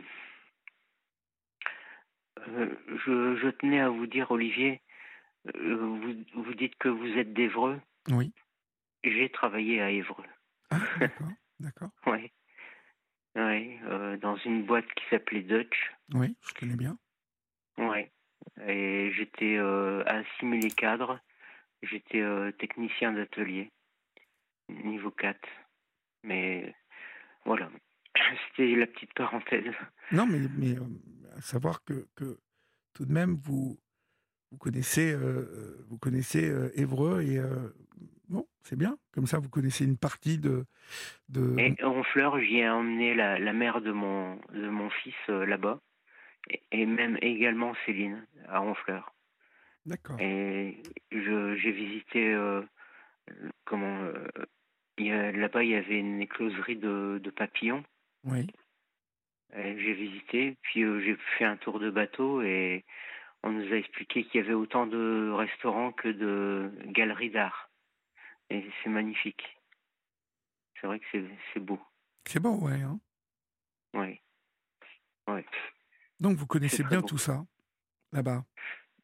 Bah ouais, j'ai voyagé beaucoup, je vous ai dit. Euh, j'ai été euh, dans le Jura, ensuite en Haute-Savoie, ensuite euh, à La Rochelle, enfin à côté de La Rochelle, Rochefort. toujours pour le travail. Hein.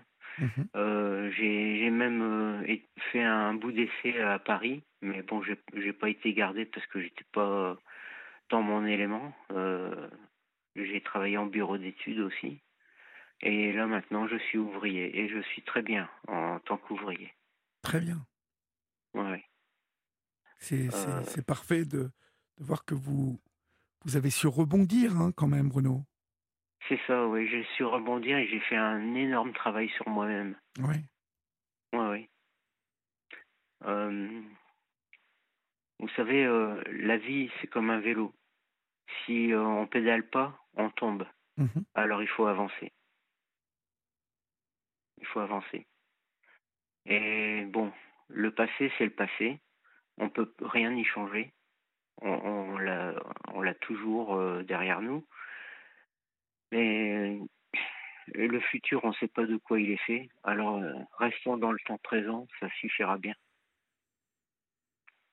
En tout cas, vous avez euh, tiré des enseignements de tout ce qui vous est arrivé, et c'est tout de même très bien de voir que, que vous, vous êtes maintenant dans, dans une maturité qui vous permet de, de vous éloigner du noir, vous voyez, du, du négatif. Du négatif et que, voilà, on sent que vous voyez un peu plus l'aspect positif des choses. Hein.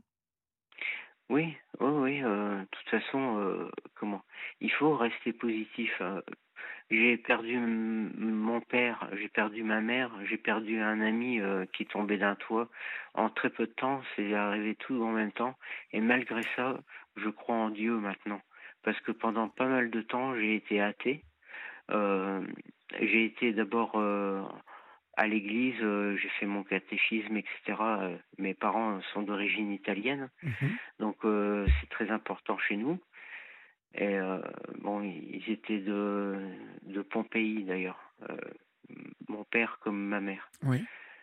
Et euh, c'est, j'ai été croyant jusqu'à l'âge de, on va dire, 8 ans.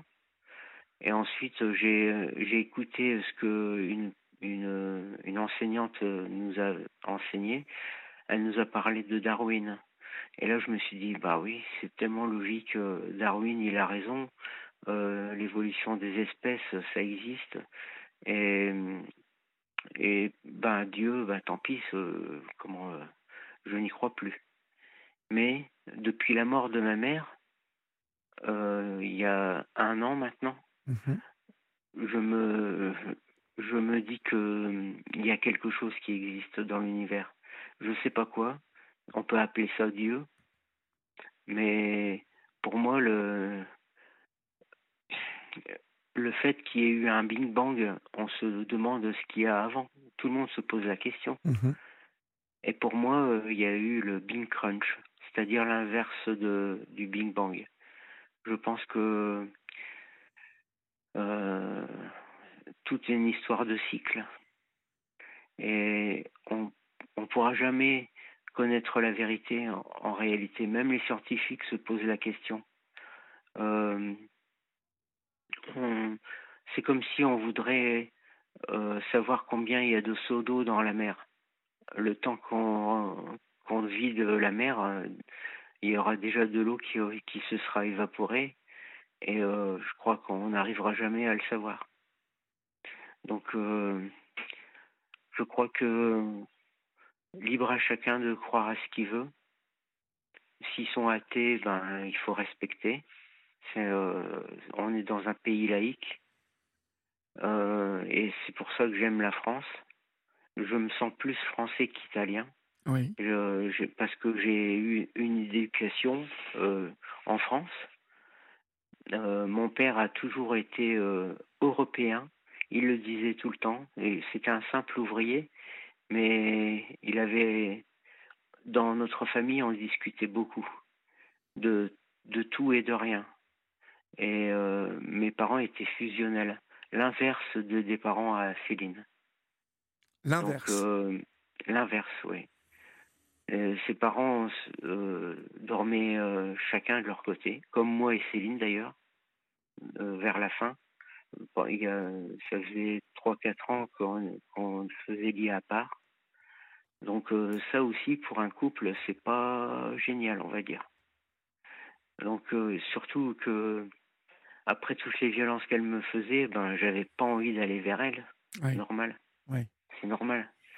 Même au niveau de ma sexualité, je veux dire, euh, c'est c'était pas évident. Parce que comment? Moi je devais résoudre mon problème avec le, le viol et elle, euh, elle me, elle essayait de, de pénétrer dans mon cerveau, comment vous dire, euh, de. Euh, elle essayait de pénétrer dans votre cerveau, c'est exactement ça, en prendre le contrôle. Oui, c'est ça, oui. Mhm. oui. Bon, vous allez mieux aujourd'hui et il faut s'en. Oui, voilà. Et c'est l'essentiel. Il faut s'en réjouir et euh, c'est ce que l'on retiendra de votre passage ce soir sur l'antenne de repas. Merci euh, d'avoir pris de votre temps pour échanger comme ça. Et, euh, et puis, bah, vous nous appelez quand vous voulez. Vous le savez. D'accord. D'accord? Merci. Oui. Passez une bonne soirée, Bruno. Bonne soirée. Au revoir. Merci. Au revoir. Vous êtes sur Europe 1, il est même minuit 21 et nous accueillons Aaron. Bonsoir Aaron. Bonsoir. Bonsoir. D'où nous appelez-vous, Aaron? De Paris. De Paris, d'accord. Et quel âge avez-vous? J'ai 24 ans. D'accord. De quoi voulez-vous me parler, Aaron? Alors moi, je, moi, je voulais vous parler euh, globalement de ma santé mentale et euh, du fait que j'ai été diagnostiqué euh, au potentiel intellectuel et TDAH. Voilà. D'accord. Donc, je vous écoute. Vous voulez m'en parler dans quel terme en fait vous ça vous a posé un problème Il y a eu une errance un peu avant ce diagnostic? Alors, dans quel terme? En fait, c'est parce que je avais, j'ai d'ailleurs à cœur euh, de témoigner un maximum sur ces deux sujets. Euh, parce que, alors moi, non, moi, j'ai pas connu d'errance parce que euh, j'ai eu la chance de rencontrer la bonne personne, donc ma psy. Et donc j'ai pu poser assez vite des mots sur ce que je suis, mais j'ai à cœur de parler parce que beaucoup ignorent en fait déjà l'intérêt de leur santé mentale, et donc ils vont jamais commencer ce travail sur eux. Donc si moi je peux aider ces gens-là à commencer ce travail avant de mettre des termes sur ce qu'ils sur qui ils sont, oui. et bah, je le fais un maximum. Oui, oui, ben je, je, je, suis tout oui, en fait. Euh, ça m'intéresse beaucoup. Euh, cool. Euh, en, fait, vous, vous avez été diagnostiqué à quel âge donc? Alors, j'ai été diagnostiqué, du coup, j'avais encore 22 ans, mais c'était en fait la veille de mon 23e anniversaire. Oui. donc, ça fait un peu moins d'un an et demi. D'accord. voilà. Avant, donc, euh, lorsque vous, vous n'étiez pas diagnostiqué, euh, euh, avez-vous le souvenir que vous vous sentiez, bon, vous deviez vous sentir différent, mais que cela vous ait posé certains problèmes d'adaptation, de connexion mmh. avec les autres Ouais, complètement. alors en fait, c'est un peu délicat comme réponse à chaque fois parce que non, moi, en vrai, si vraiment je remonte un peu dans le temps, euh, au départ, moi, je sentais pas du tout cette différence et je me sentais pas du tout différent parce que pour moi, tout le monde était comme moi et pour moi, tout le monde aimait être seul, tout le monde, et, tout le monde aimait euh, s'échapper un peu, euh, tout le monde avait ses crises existentielles, tout le monde aimait écrire ses plaies sur un papier. Enfin voilà, pour moi, c'était un peu comme ça que tout le monde agissait, juste personne se le disait. Mhm. Et après, c'est vraiment, je pense, à la fin du lycée, au début de la fac, où là, je me suis dit, hum, j'ai pas l'impression que tout le monde est comme ça. Sauf que euh, j'étais à des années-lumière, moi, de, penser à tout ce que je pouvais être. Euh, donc, je sentais en revanche de plus en plus cette différence. Et oui, je sentais aussi de plus en plus cette souffrance due à cette différence. Mais au début, je voyais. En fait, moi, je mettais pas le terme différent, je mettais le terme problème. Oui. Et c'est après, et c'est après, en fait, où j'ai compris cette différence et où j'ai accepté aussi la différence. D'accord. Euh, vous, vous, en aviez déjà entendu parler avant tout ça ou euh... Ouais. Euh, alors, bah, en fait, moi, globalement, non, j'ai pas grandi dans une éducation euh, très axée sur la santé mentale ou sur l'acceptation des problématiques psychiques ou psychologiques. Oui. en revanche, comment dire, je sais pas pourquoi, en fait, quand j'avais 21 ans, j'ai eu envie euh, aussi, un peu comme vous là ce soir, euh, de donner la parole aux gens. Oui. Euh, et en fait, c'est en donnant la parole aux gens que j'ai compris que cet aspect-là de ma santé, donc l'aspect mental, existe. Et c'est ces gens-là, en fait, qui ont commencé à mettre un peu des graines dans ma tête et surtout qui ont commencé à m'aider à retirer ces masques et qui m'ont commencé, enfin, qui m'ont permis aussi de, de vouloir me comprendre. Mais sinon, globalement, moi, euh, jusqu'à mes 20 ans, 21 ans, non, je ne savais pas du tout que toutes ces, enfin, que toutes ces choses-là existaient. Et, euh, et, euh, et, quand, en fait, je commençais à rencontrer les gens, à leur poser moi des questions, en fait, à travers leurs réponses, je trouvais les miennes. Oui, et du coup, j'ai un peu j'ai un peu au début fait avec ce que j'avais comme réponse et, et j'ai parfois essayé de me comparer à eux selon genre des périodes de leur vie et, euh, et en fait, j'ai appris euh, tout ça un peu sur le tas. Et, euh, et après, c'est différent parce que quand on apprend ça sur les gens, euh, c'est pas la même chose que quand on apprend ça sur nous. Euh, et, et, donc, un beau jour, une personne que j'avais du coup reçue pour, pour un témoignage me pose la question. C'est elle qui me pose pour la première fois la question. oui, enfin même pas. Elle me dit ouais, toi Aaron, c'est sûr, t'es au potentiel. Je fais bah non. Enfin, je sais pas. Et en fait, c'est comme si ce, cette phrase qu'elle m'avait sortie un peu de nulle part euh, m'a donné, enfin, m'a donné envie d'aller creuser. Et donc c'est comme ça que quelques semaines après, j'ai commencé ma recherche euh, de psy. D'accord. Mais jusque, jusque là, en fait, vous, vous, vous sentiez que vos comportements et les émotions qui fluctuaient en fonction de la personne qui se trouvait en face de vous, euh, c'était c'était pas facile à, décrypter finalement. Vous il y avait un décalage. Ouais, complètement. Euh, c'est vrai que bah, d'ailleurs j'en ai beaucoup souffert de ça, euh, de, de cette aussi de cette intensité émotionnelle et de ces émotions qui, fluctuaient beaucoup selon la personne qui était en face de moi, selon ce qu'on me disait. Et c'est vrai aussi que moi j'ai compris ce décalage-là notamment grâce aux émotions que je ressentais et que je ressens d'ailleurs toujours aujourd'hui. C'est-à-dire que j'ai compris aussi, euh, bah pareil, entre mes 20 et 22 ans, que j'avais une réaction donnée devant un événement donné qui n'était pas celle partagée par les autres. Et donc c'est vrai, et d'ailleurs, euh, comme moi je, dis, c'est que euh, en fait on pense souvent que l'intelligence c'est forcément avoir une calculatrice dans la tête. Moi je pense que mon intelligence elle est surtout émotionnelle et donc forcément, avant d'avoir ce diagnostic-là, moi, ce qui me jouait le plus de tours, c'était mes émotions oui. extrêmes. Oui. Oui, d'accord.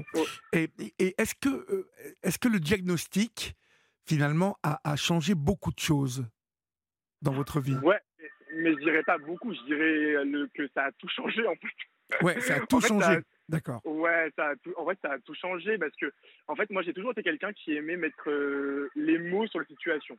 Mhm. C'est-à-dire qu'il y en a qui vont euh, se contenter, et c'est très bien, en vrai, chacun fonctionne comme, comme, comme il le sent, de se comprendre et de, de voir un peu ce que l'avenir leur réserve et, euh, et de se laisser surprendre par la vie. Moi, j'ai toujours voulu euh, contrôler, j'ai toujours voulu comprendre et j'ai toujours voulu en fait trouver les mots justes.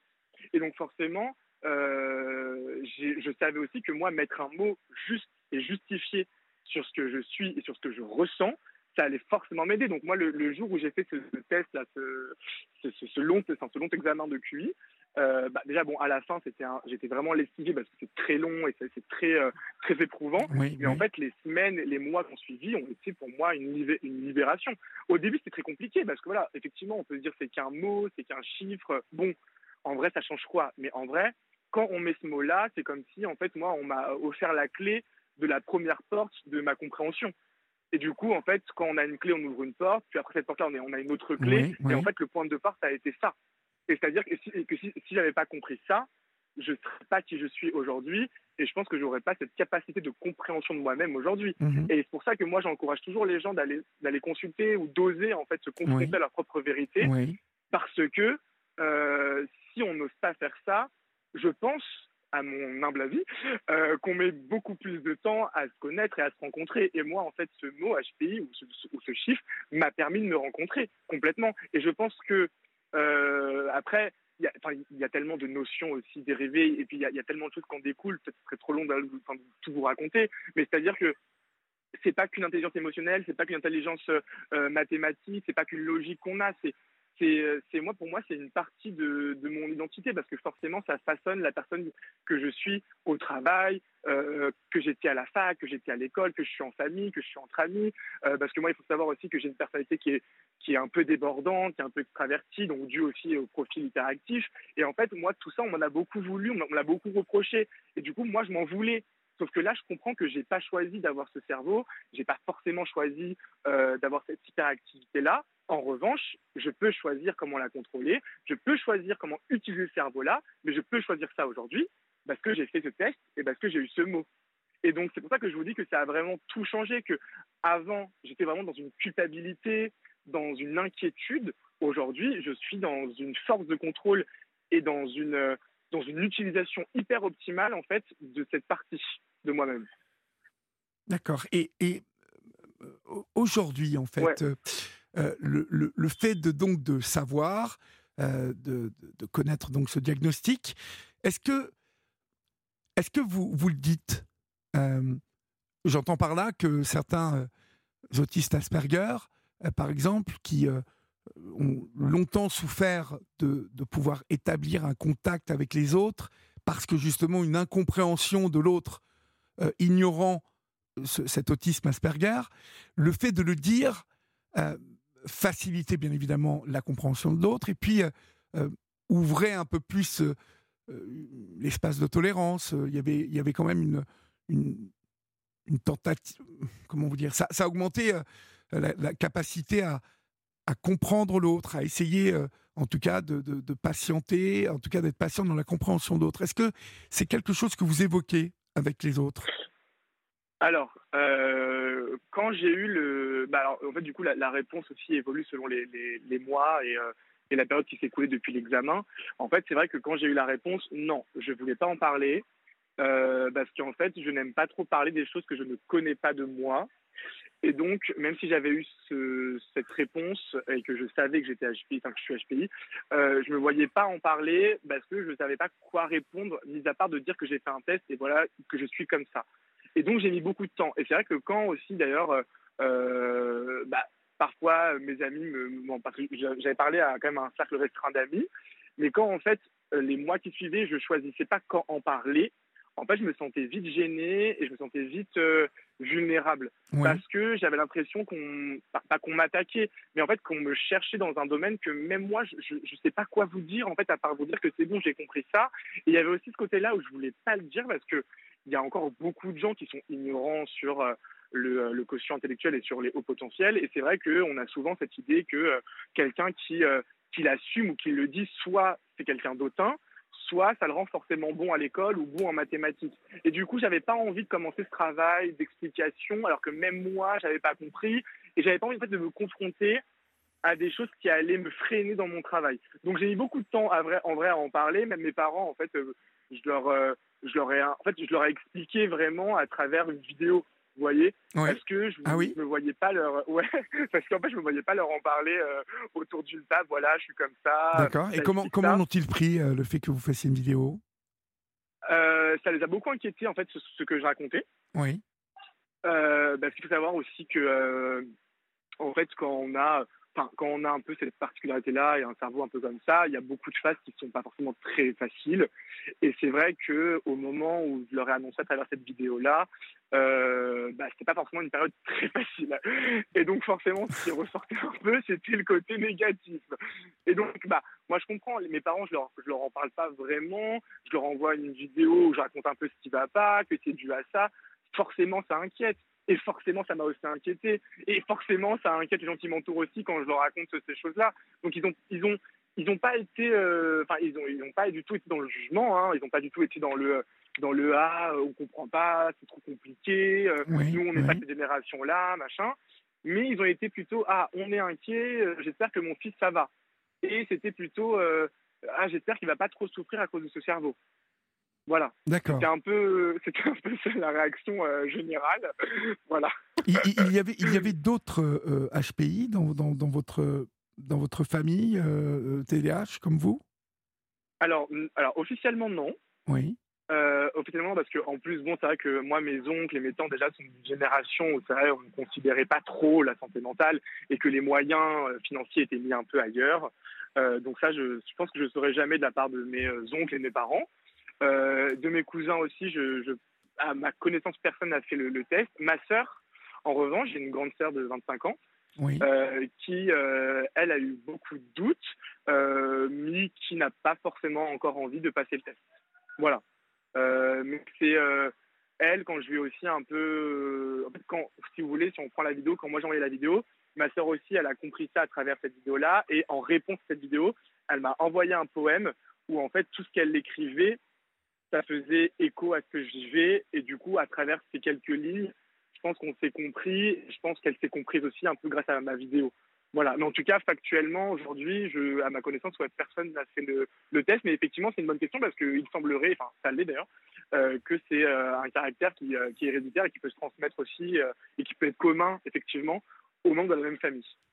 D'accord. Vous vous sentez mieux aujourd'hui. Vous avez l'air très heureux, très. Ah vous avez le, vous avez la patate.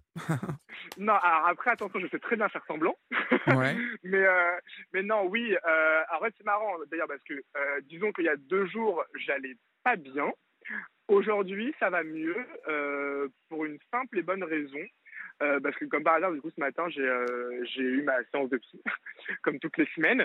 Et en fait, ça n'allait, en fait, pour vous compreniez un peu, ça n'allait pas trop parce que en ce moment, euh, jusqu'à il, y a deux jours, je voyais mon, je voyais un trou noir à la place de mon avenir et du coup, j'étais très inquiet. je sentais que que je faisais pas assez de choses, que mon hyperactivité n'était pas assez assouvie. Du coup, je m'en voulais. je me suis un peu caché dans un sommeil, ou du coup, je préférais être au lit que, que, de, que de me mettre face à moi-même. Enfin bref, très compliqué. Parce que la rentrée, moi j'ai un train de vie qui est un peu particulier, j'ai pas de travail vraiment qui me qui est une rentrée, enfin j'ai arrêté les études, donc j'étais un peu en mode tout le monde reprend sa vie. Oui. Bah moi ma vie elle change pas, euh, bon bah je m'ennuie quoi, qu'est-ce que je vais faire? Et c'est vrai que du coup, bah, et quand on a un cerveau aussi un peu comme ça, on se pose beaucoup de questions. On a du coup cette fameuse pensée en arborescence qui fait qu'une question en amène une autre, qu'on n'a jamais de réponse, et bah forcément, ça nous met très mal. À tel point que moi, il y a des périodes où je me tapais la tête contre le mur parce que je voulais vraiment que ça cesse. Bon, ça n'a jamais cessé, donc n'essayez pas de faire ça. Euh, mais c'est vrai que ce matin, j'ai fait du coup une consultation avec ma fille. Elle m'a posé une question qui m'a fait du bien. Elle m'a demandé euh, est-ce que vous pensez que vous êtes trop intelligent pour être heureux? Donc moi j'étais euh, j'étais un peu perturbé par la question parce que moi, apparemment, je, déteste mettre mon intelligence, entre guillemets, en plus j'ai un peu de mal à dire encore aujourd'hui, en avant parce que on a quand même cette, euh, image-là de l'intelligence quand on la quand on met en avant encore une fois que c'est pas forcément quelqu'un de très humble qui en parle. Alors que moi c'est juste factuel en soi. Mais c'est vrai qu'on m'a posé la question c'était un peu perturbant et et c'est comme si en fait cette question-là je m'étais jamais osé me la poser. Et moi je lui ai dit je ne sais pas si je suis trop intelligent pour être heureux mais je sais qu'à choisir entre mon bonheur et mon intelligence, je choisirai mon intelligence. Et quitte à, avoir encore des phases tristes, dépressives, de solitude, bah, c'est pas grave parce que moi, c'est aussi un peu ce qui me booste.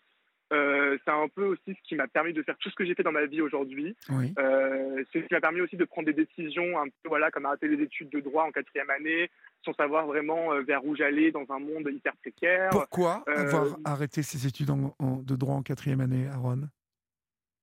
parce que euh, parce que mon cœur me le conseillait. D'accord. J'écoute souvent les conseils de mon cœur et surtout que euh, en fait euh, moi je suis très je suis très déterminé, je suis très ambitieux.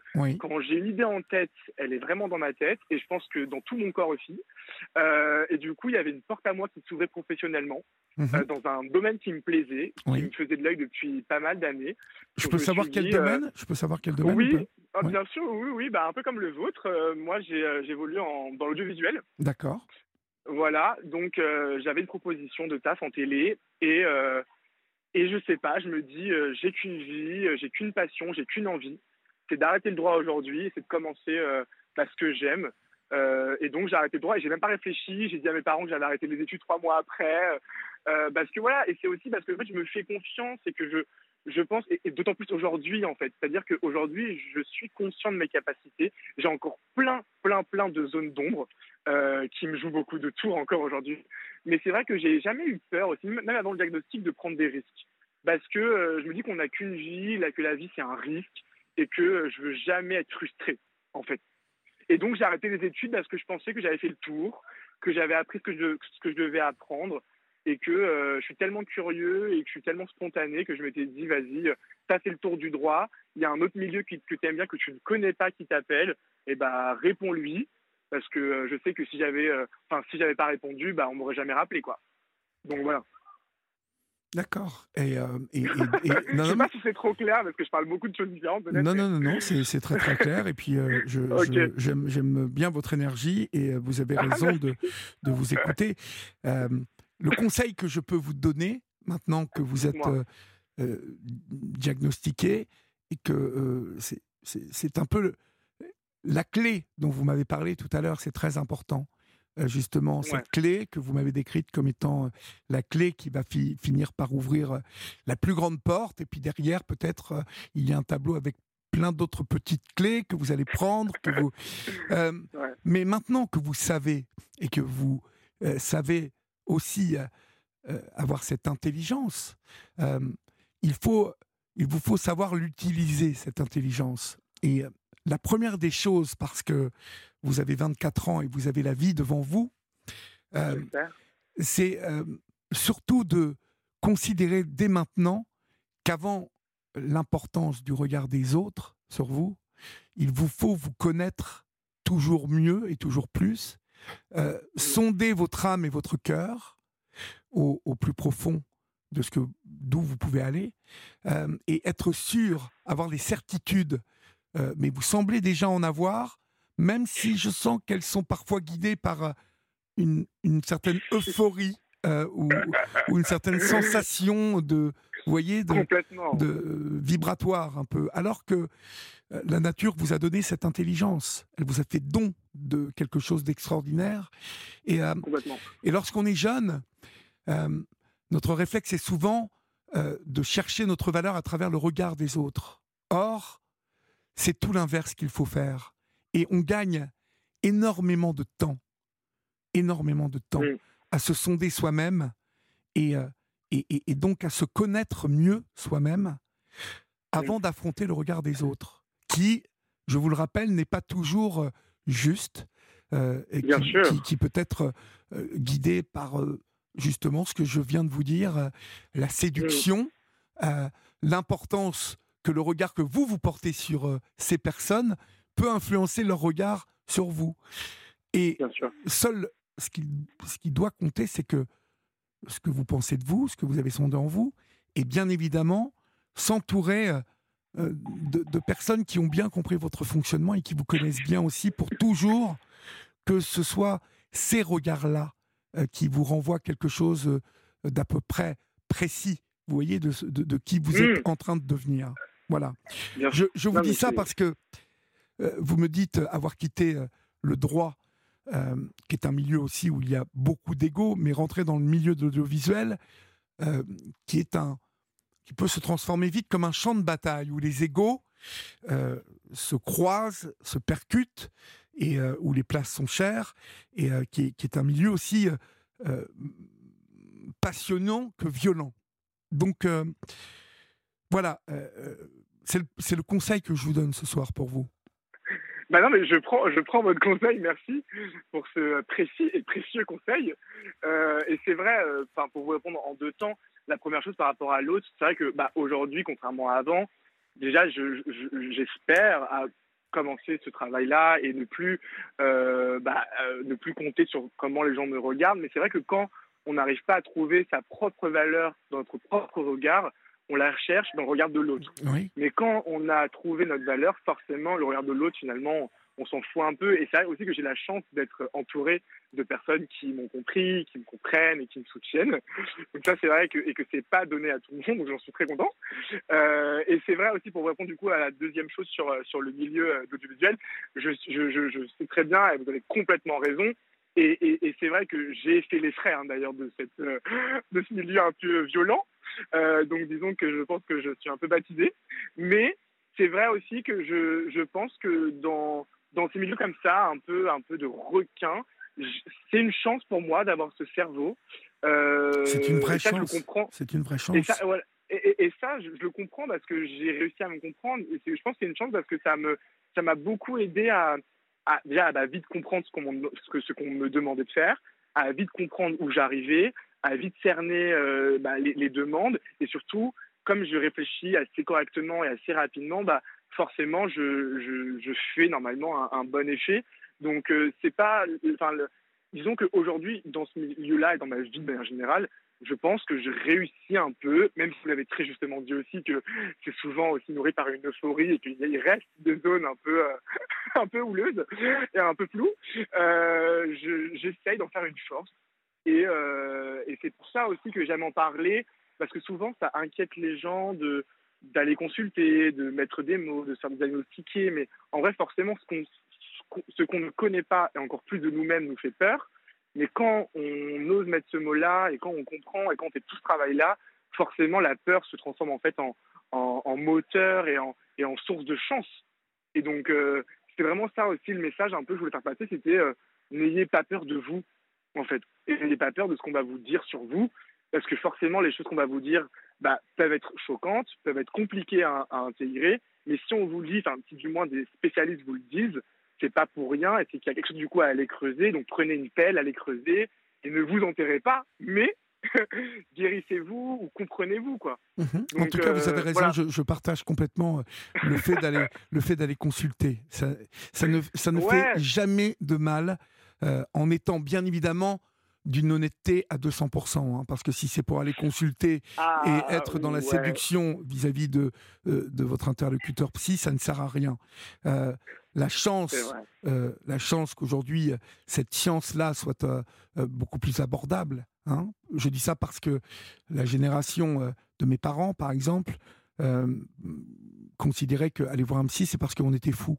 Mais ça n'a rien à voir. Aujourd'hui, beaucoup ont compris que cette chance-là, de l'esprit, de l'âme, du cœur, de l'émotion, tout ça formant un grand tout, était vraiment, c'est une chance de pouvoir aller un peu se mettre à nu et, expliquer à l'autre, celui qui, pour le coup, est sans doute la personne que l'on sait qui ne va pas nous juger et qui est là pour nous faire justement avancer et utiliser bien ces clés dont vous parlez tout à l'heure. je, je partage ce conseil, mon cher Aaron. eh ben, je pense que tout le monde devrait le partager, mon cher Olivier. Eh ben, écoutez, au moins on est deux à l'avoir partagé avec euh, pas mal d'auditrices et d'auditeurs ce soir. donc ça, veut dire que vous aussi, vous avez consulté Oh là, oui. Et que je, et que je continue, que je continue. vous savez, je peux vous poser une question? Oui. Oui. Allez-y. Non, mais juste une petite question. Et du coup, euh, durant ces années de consultation, c'est quoi la, la plus grande chose que vous avez appris de vous-même? Je crois que ce que j'ai appris de moi-même, c'est ce dont je vous ai parlé. J'ai longtemps cherché dans le regard euh, de l'autre, par en plus nature, c'est-à-dire euh, hypersensibilité. Donc l'hypersensibilité vous porte toujours à avoir, à chercher un rapprochement avec l'autre. En tout cas, quelque chose qui connecte, quelque chose de doux, de paisible plutôt. C'est mieux, c'est comme mot, paisible c'est-à-dire euh, quelque chose de non conflictuel, une entente. Euh, j'ai longtemps euh, cherché dans le regard de l'autre son approbation, quelque chose de positif, un jugement pouvant me faire avancer, me faire plaisir, jusqu'au jour où, finalement, je savais que beaucoup d'hommes et de femmes et d'êtres que je croisais n'étaient pas habités des, des meilleures euh, euh, pensées, mais aussi euh, étaient constituées de telle manière que, qu'il leur était presque impossible de poser un regard juste sur moi. mais le jour où j'ai compris que tout était en moi et dans mes mains, en tout cas une grande, grande, grande partie, ça a changé radicalement beaucoup de choses pour moi. Et c'est grâce, et c'est grâce au travail, parce que vous savez ce que je dis sur cette libre antenne régulièrement, c'est que jusqu'à notre dernier souffle, cette vie est tellement dense et tellement formidable et tellement dure et belle à la fois, violente euh, et euh, sublime. Euh, nous apprenons tout le temps de nous. Et jusqu'à notre dernier souffle, nous avançons. Alors, moi, je sais que chez le psy, j'avance régulièrement. Et que, mmh.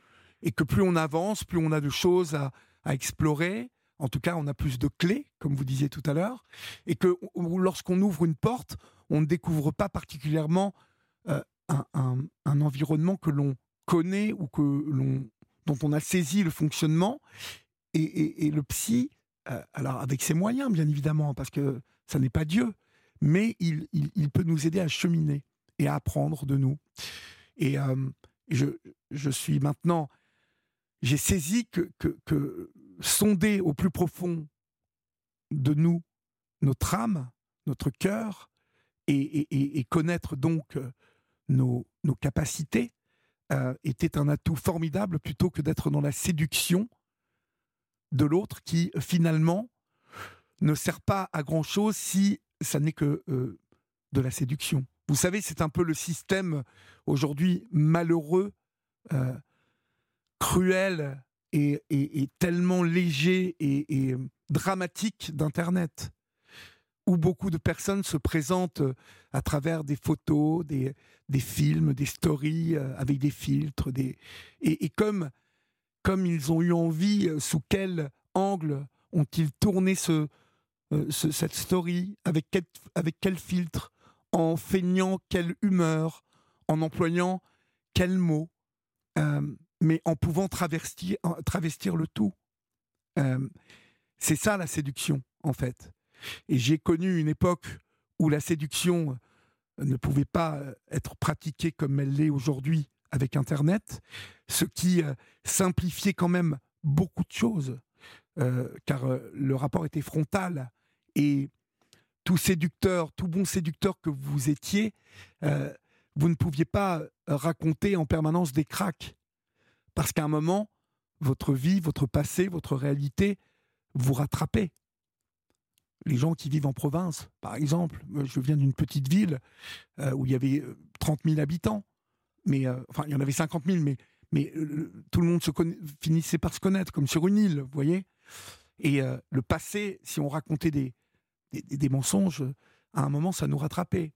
Aujourd'hui, Internet permet de tout travestir, de mentir à la perfection pratiquement. Et avec l'intelligence artificielle, ça va devenir encore plus euh, pire. Donc, euh, l'important est de ne pas oublier que nous ne sommes pas dans un monde virtuel, mais que nous sommes un et unique, et que ce qui compte, c'est ça, c'est ce que nous allons vivre et, et, ce que nous allons apprendre, et ce que nous allons transmettre aux autres, et ce qu'ils vont nous transmettre. Et tout ça, Peut-être suis-je un peu rêveur, hein, peut-être que je suis un peu idéaliste, mais en tout cas, j'ai décidé pour moi, pour ma vie, d'apprendre et de me nourrir euh, euh, des autres, et, euh, et j'espère bien qu'ils en feront de même, en fait. Bah, complètement, mais j'espère pour eux aussi. Après, c'est vrai que pas tout le monde a cette capacité à décider de vouloir euh, voir la vie comme ça. Mais heureusement, mon cher, heureusement, mon cher, il faut de tout pour faire un monde et c'est ce qui fait nos différences. Oui. Il faut bien qu'on s'en sorte hein, aussi. oui, disons que ça nous rend un petit peu particulier alors. Eh ben, peut-être, peut-être. Là, ça, la vie vous le dira, Ron, en tout cas. Oui, j'espère. En tout cas, j'ai été ravi d'échanger avec vous et euh, n'hésitez bah, pas, vous connaissez le chemin et rappelez-nous quand vous voulez, d'accord? Merci Olivier, bon courage pour, euh, pour la fin. Merci, au revoir. au revoir. Sur Europe 1, venez vous confier à Olivier Delacroix en appelant le 01 80 20 39 21. Numéro non surtaxé, prix d'un appel local. Il est minuit 53, vous êtes sur Europe 1, nous n'avons plus que 7 minutes à passer ensemble, mais ces 7 minutes vont être denses, car nous accueillons quelqu'un que nous avons euh, accueilli déjà sur cette libre antenne, passionné d'histoire, passionné euh, d'origine, euh, des origines. c'est Frédéric que nous accueillons. Bonsoir Frédéric. bonsoir Olivier. Comment allez-vous longtemps. Moi, très très bien. J'avais essayé de vous joindre l'année dernière, en août 2022, mais vous étiez en vacances et j'étais tombé sur votre collègue Sana Blanger. Oui qui ne me connaissait pas, mais à qui j'avais révélé euh, l'une de mes nouvelles découvertes euh, généalogiques par recoupement, à savoir que du côté de ma mère, je descendais des rois de France. Et je descends toujours, apparemment. Étiez-vous au courant? Absolument pas. Il faut que je vous raconte. Ah bah, il faut que vous me racontiez. On a six minutes, hein, euh, surtout Frédéric, donc euh, soyez concis. D'ailleurs, je dois vous préciser que votre passage, ainsi que euh, celle des auditrices et des auditeurs qui ont fait la libre antenne avec Sana cet été, ont, battu un record, ont fait exploser le, ah bah, chiffre des podcasts, puisqu'il y a 1,7 million de podcasts de Sana qui ont été écoutés sur Europe 1, sur l'application europe1.fr. Donc, on l'embrasse bien fort. il faut croire en partie euh, une petite. En partie grâce à moi, faut-il croire. en tout cas, un peu grâce à vous, mon cher. Mhm, effectivement. Alors, comme je vous disais au début de mon intervention, euh, j'avais découvert que du côté de ma mère, je descends des rois de France à partir de Louis XII et de Constance de Castille, qui est sa seconde épouse. Pour aller vite, je rappelle donc euh, ce fait évident. Euh, euh, je descends donc de Louis VII le Jeune, de son père Louis VI, de son grand-père Philippe Ier, jusqu'à Dagobert, Charlemagne, Clovis, Hugues Capet, etc. Donc j'ai su par la suite qu'en fait, au niveau généalogique, apparemment un quart des Français descendent de Charlemagne. Ah oui Donc, ce qui prouve que nous sommes des millions de personnes, je pense, vivantes, présentes, euh, concernées, sans, sans même le savoir. D'accord. Voilà, ça c'est d'une part. Et depuis, j'ai fait d'autres découvertes euh, tout aussi phénoménales, mais euh, qui, qui m'ont vraiment estomaqué. Je ne sais même pas par quoi commencer. Eh bien, peut-être, du côté de mon père, euh, je vous ai dit que ma mère c'est des, descend des rois de France. Eh bien, du côté de mon père, c'est des rois d'Angleterre. Vous allez me dire, mais c'est un votre père africain, donc oui, qui a des ancêtres blancs, vous avez dit la première fois.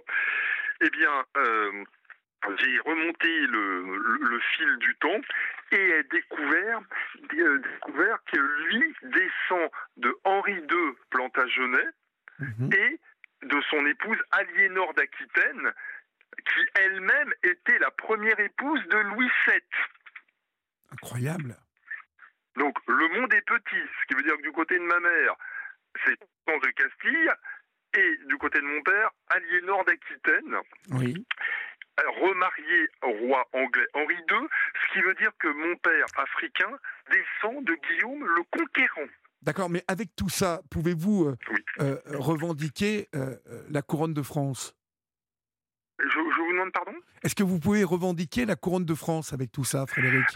Alors je me suis posé la question, j'étais tellement estomaqué par ma découverte que, j'avais demandé son avis à Sana Blanger. elle m'avait dit que c'est une affaire qui aurait intéressé Stéphane Bern, que j'avais à l'époque essayé de contacter que je n'étais pas parvenu à joindre. Pourquoi? Parce qu'il euh, il, était peut-être en vacances aussi? Je vous demande pardon? Il était peut-être aussi en vacances? Il était en vacances et je crois savoir également qu'il enterrait un, un, de ses frères. Ah, euh, donc pour des raisons privées, euh, je n'avais pas insisté. En revanche, je me suis mise en relation avec le comte de Paris, qui, figurez-vous, m'a répondu à, mon courrier. Je, lui avais écrit Mon Sienneur, c'est le titre qu'il faut employer. Euh, euh, j'ai du sang royal, même très lointain. Euh, je suis prêt à vous fournir un échantillon d'ADN. Peut-être que vous et moi, nous sommes cousins très éloignés. Eh bien, figurez-vous que le comte de Paris m'a répondu un, un, bref courrier pour me signifier son intérêt pour mon histoire qu'il avait quand même captivé et euh, il m'invitait à croire euh, à, ce que j'avais euh, à ce que j'avais découvert. Bah tiens, j'ai son courrier sous les yeux. cher, cher monsieur Frédéric, j'ai bien reçu votre courrier. Vous évoquez votre généalogie et votre lien avec Louis VII par les femmes depuis, donc c'est les, rois d'Angleterre, bien sûr. Si votre arbre généalogique le démontre sans ambiguïté, pourquoi ne pas vous croire? Il existe d'ailleurs de nombreuses familles françaises qui montrent à un moment donné de notre passé un lien avec tel ou tel roi ou tel prince. L'étude généalogique est un sujet passionnant qui nous permet de découvrir à travers notre propre histoire celle de notre pays et de ceux qui l'ont faite. C'est ce que je vous souhaite. Votre affectionné, Monseigneur le Comte de Paris, donc Adreux. Bah écoutez, Qu'en pensez-vous ah bah, bah, Moi, je trouve ça formidable.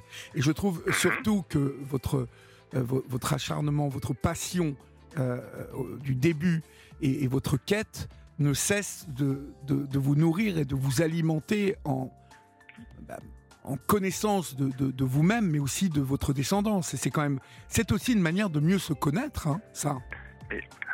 Olivier, ce, n'est pas le plus incroyable de mes découvertes. Alors là, je sais qu'on approche de l'heure fatidique, mais je pense que je vais devoir de vous demander une nouvelle audience, car j'ai découvert des choses encore plus incroyables, euh, cette fois-ci au 19e siècle. Eh bien écoutez, ce que vous faites, c'est que vous rappellerez Florian et nous, nous reprendrons, nous reprendrons euh, euh, audience, comme vous m'avez dit, très, là, très vite, d'accord? Mais oui, mais dès demain, moi, je suis prêt à, vous parler de, de, la suite qui, qui, est encore plus stupéfiante. Alors demain, c'est un peu particulier parce que, euh, alors, pour, je vais pas, le, je ne peux pas vous expliquer pourquoi demain, mais en tout cas la semaine prochaine, on pourra, mais pas demain parce que c'est un peu spécial demain. Euh, vous me rappelez, vous rappelez Florian, et, et puis on, on fera le nécessaire, mon cher Frédéric, d'accord? Très bien. Euh, donc je vous dis à, très bientôt, très bientôt. Euh, pour de nouvelles aventures qui ne vous décevront pas. Vous allez comprendre pourquoi. Bonsoir Frédéric, bonsoir. Chers amis, c'est la fin de votre libre antenne. J'espère que vous avez passé un bon moment. Il est 1h du matin et donc euh, c'est l'heure bien évidemment, comme Frédéric vous a dit, de nous quitter. N'oubliez pas qu'ici, on vous aime. Rêvez, dormez bien, respirez. Et puis, on se retrouve demain. on se retrouve après le match de rugby aux alentours de 23h. Salut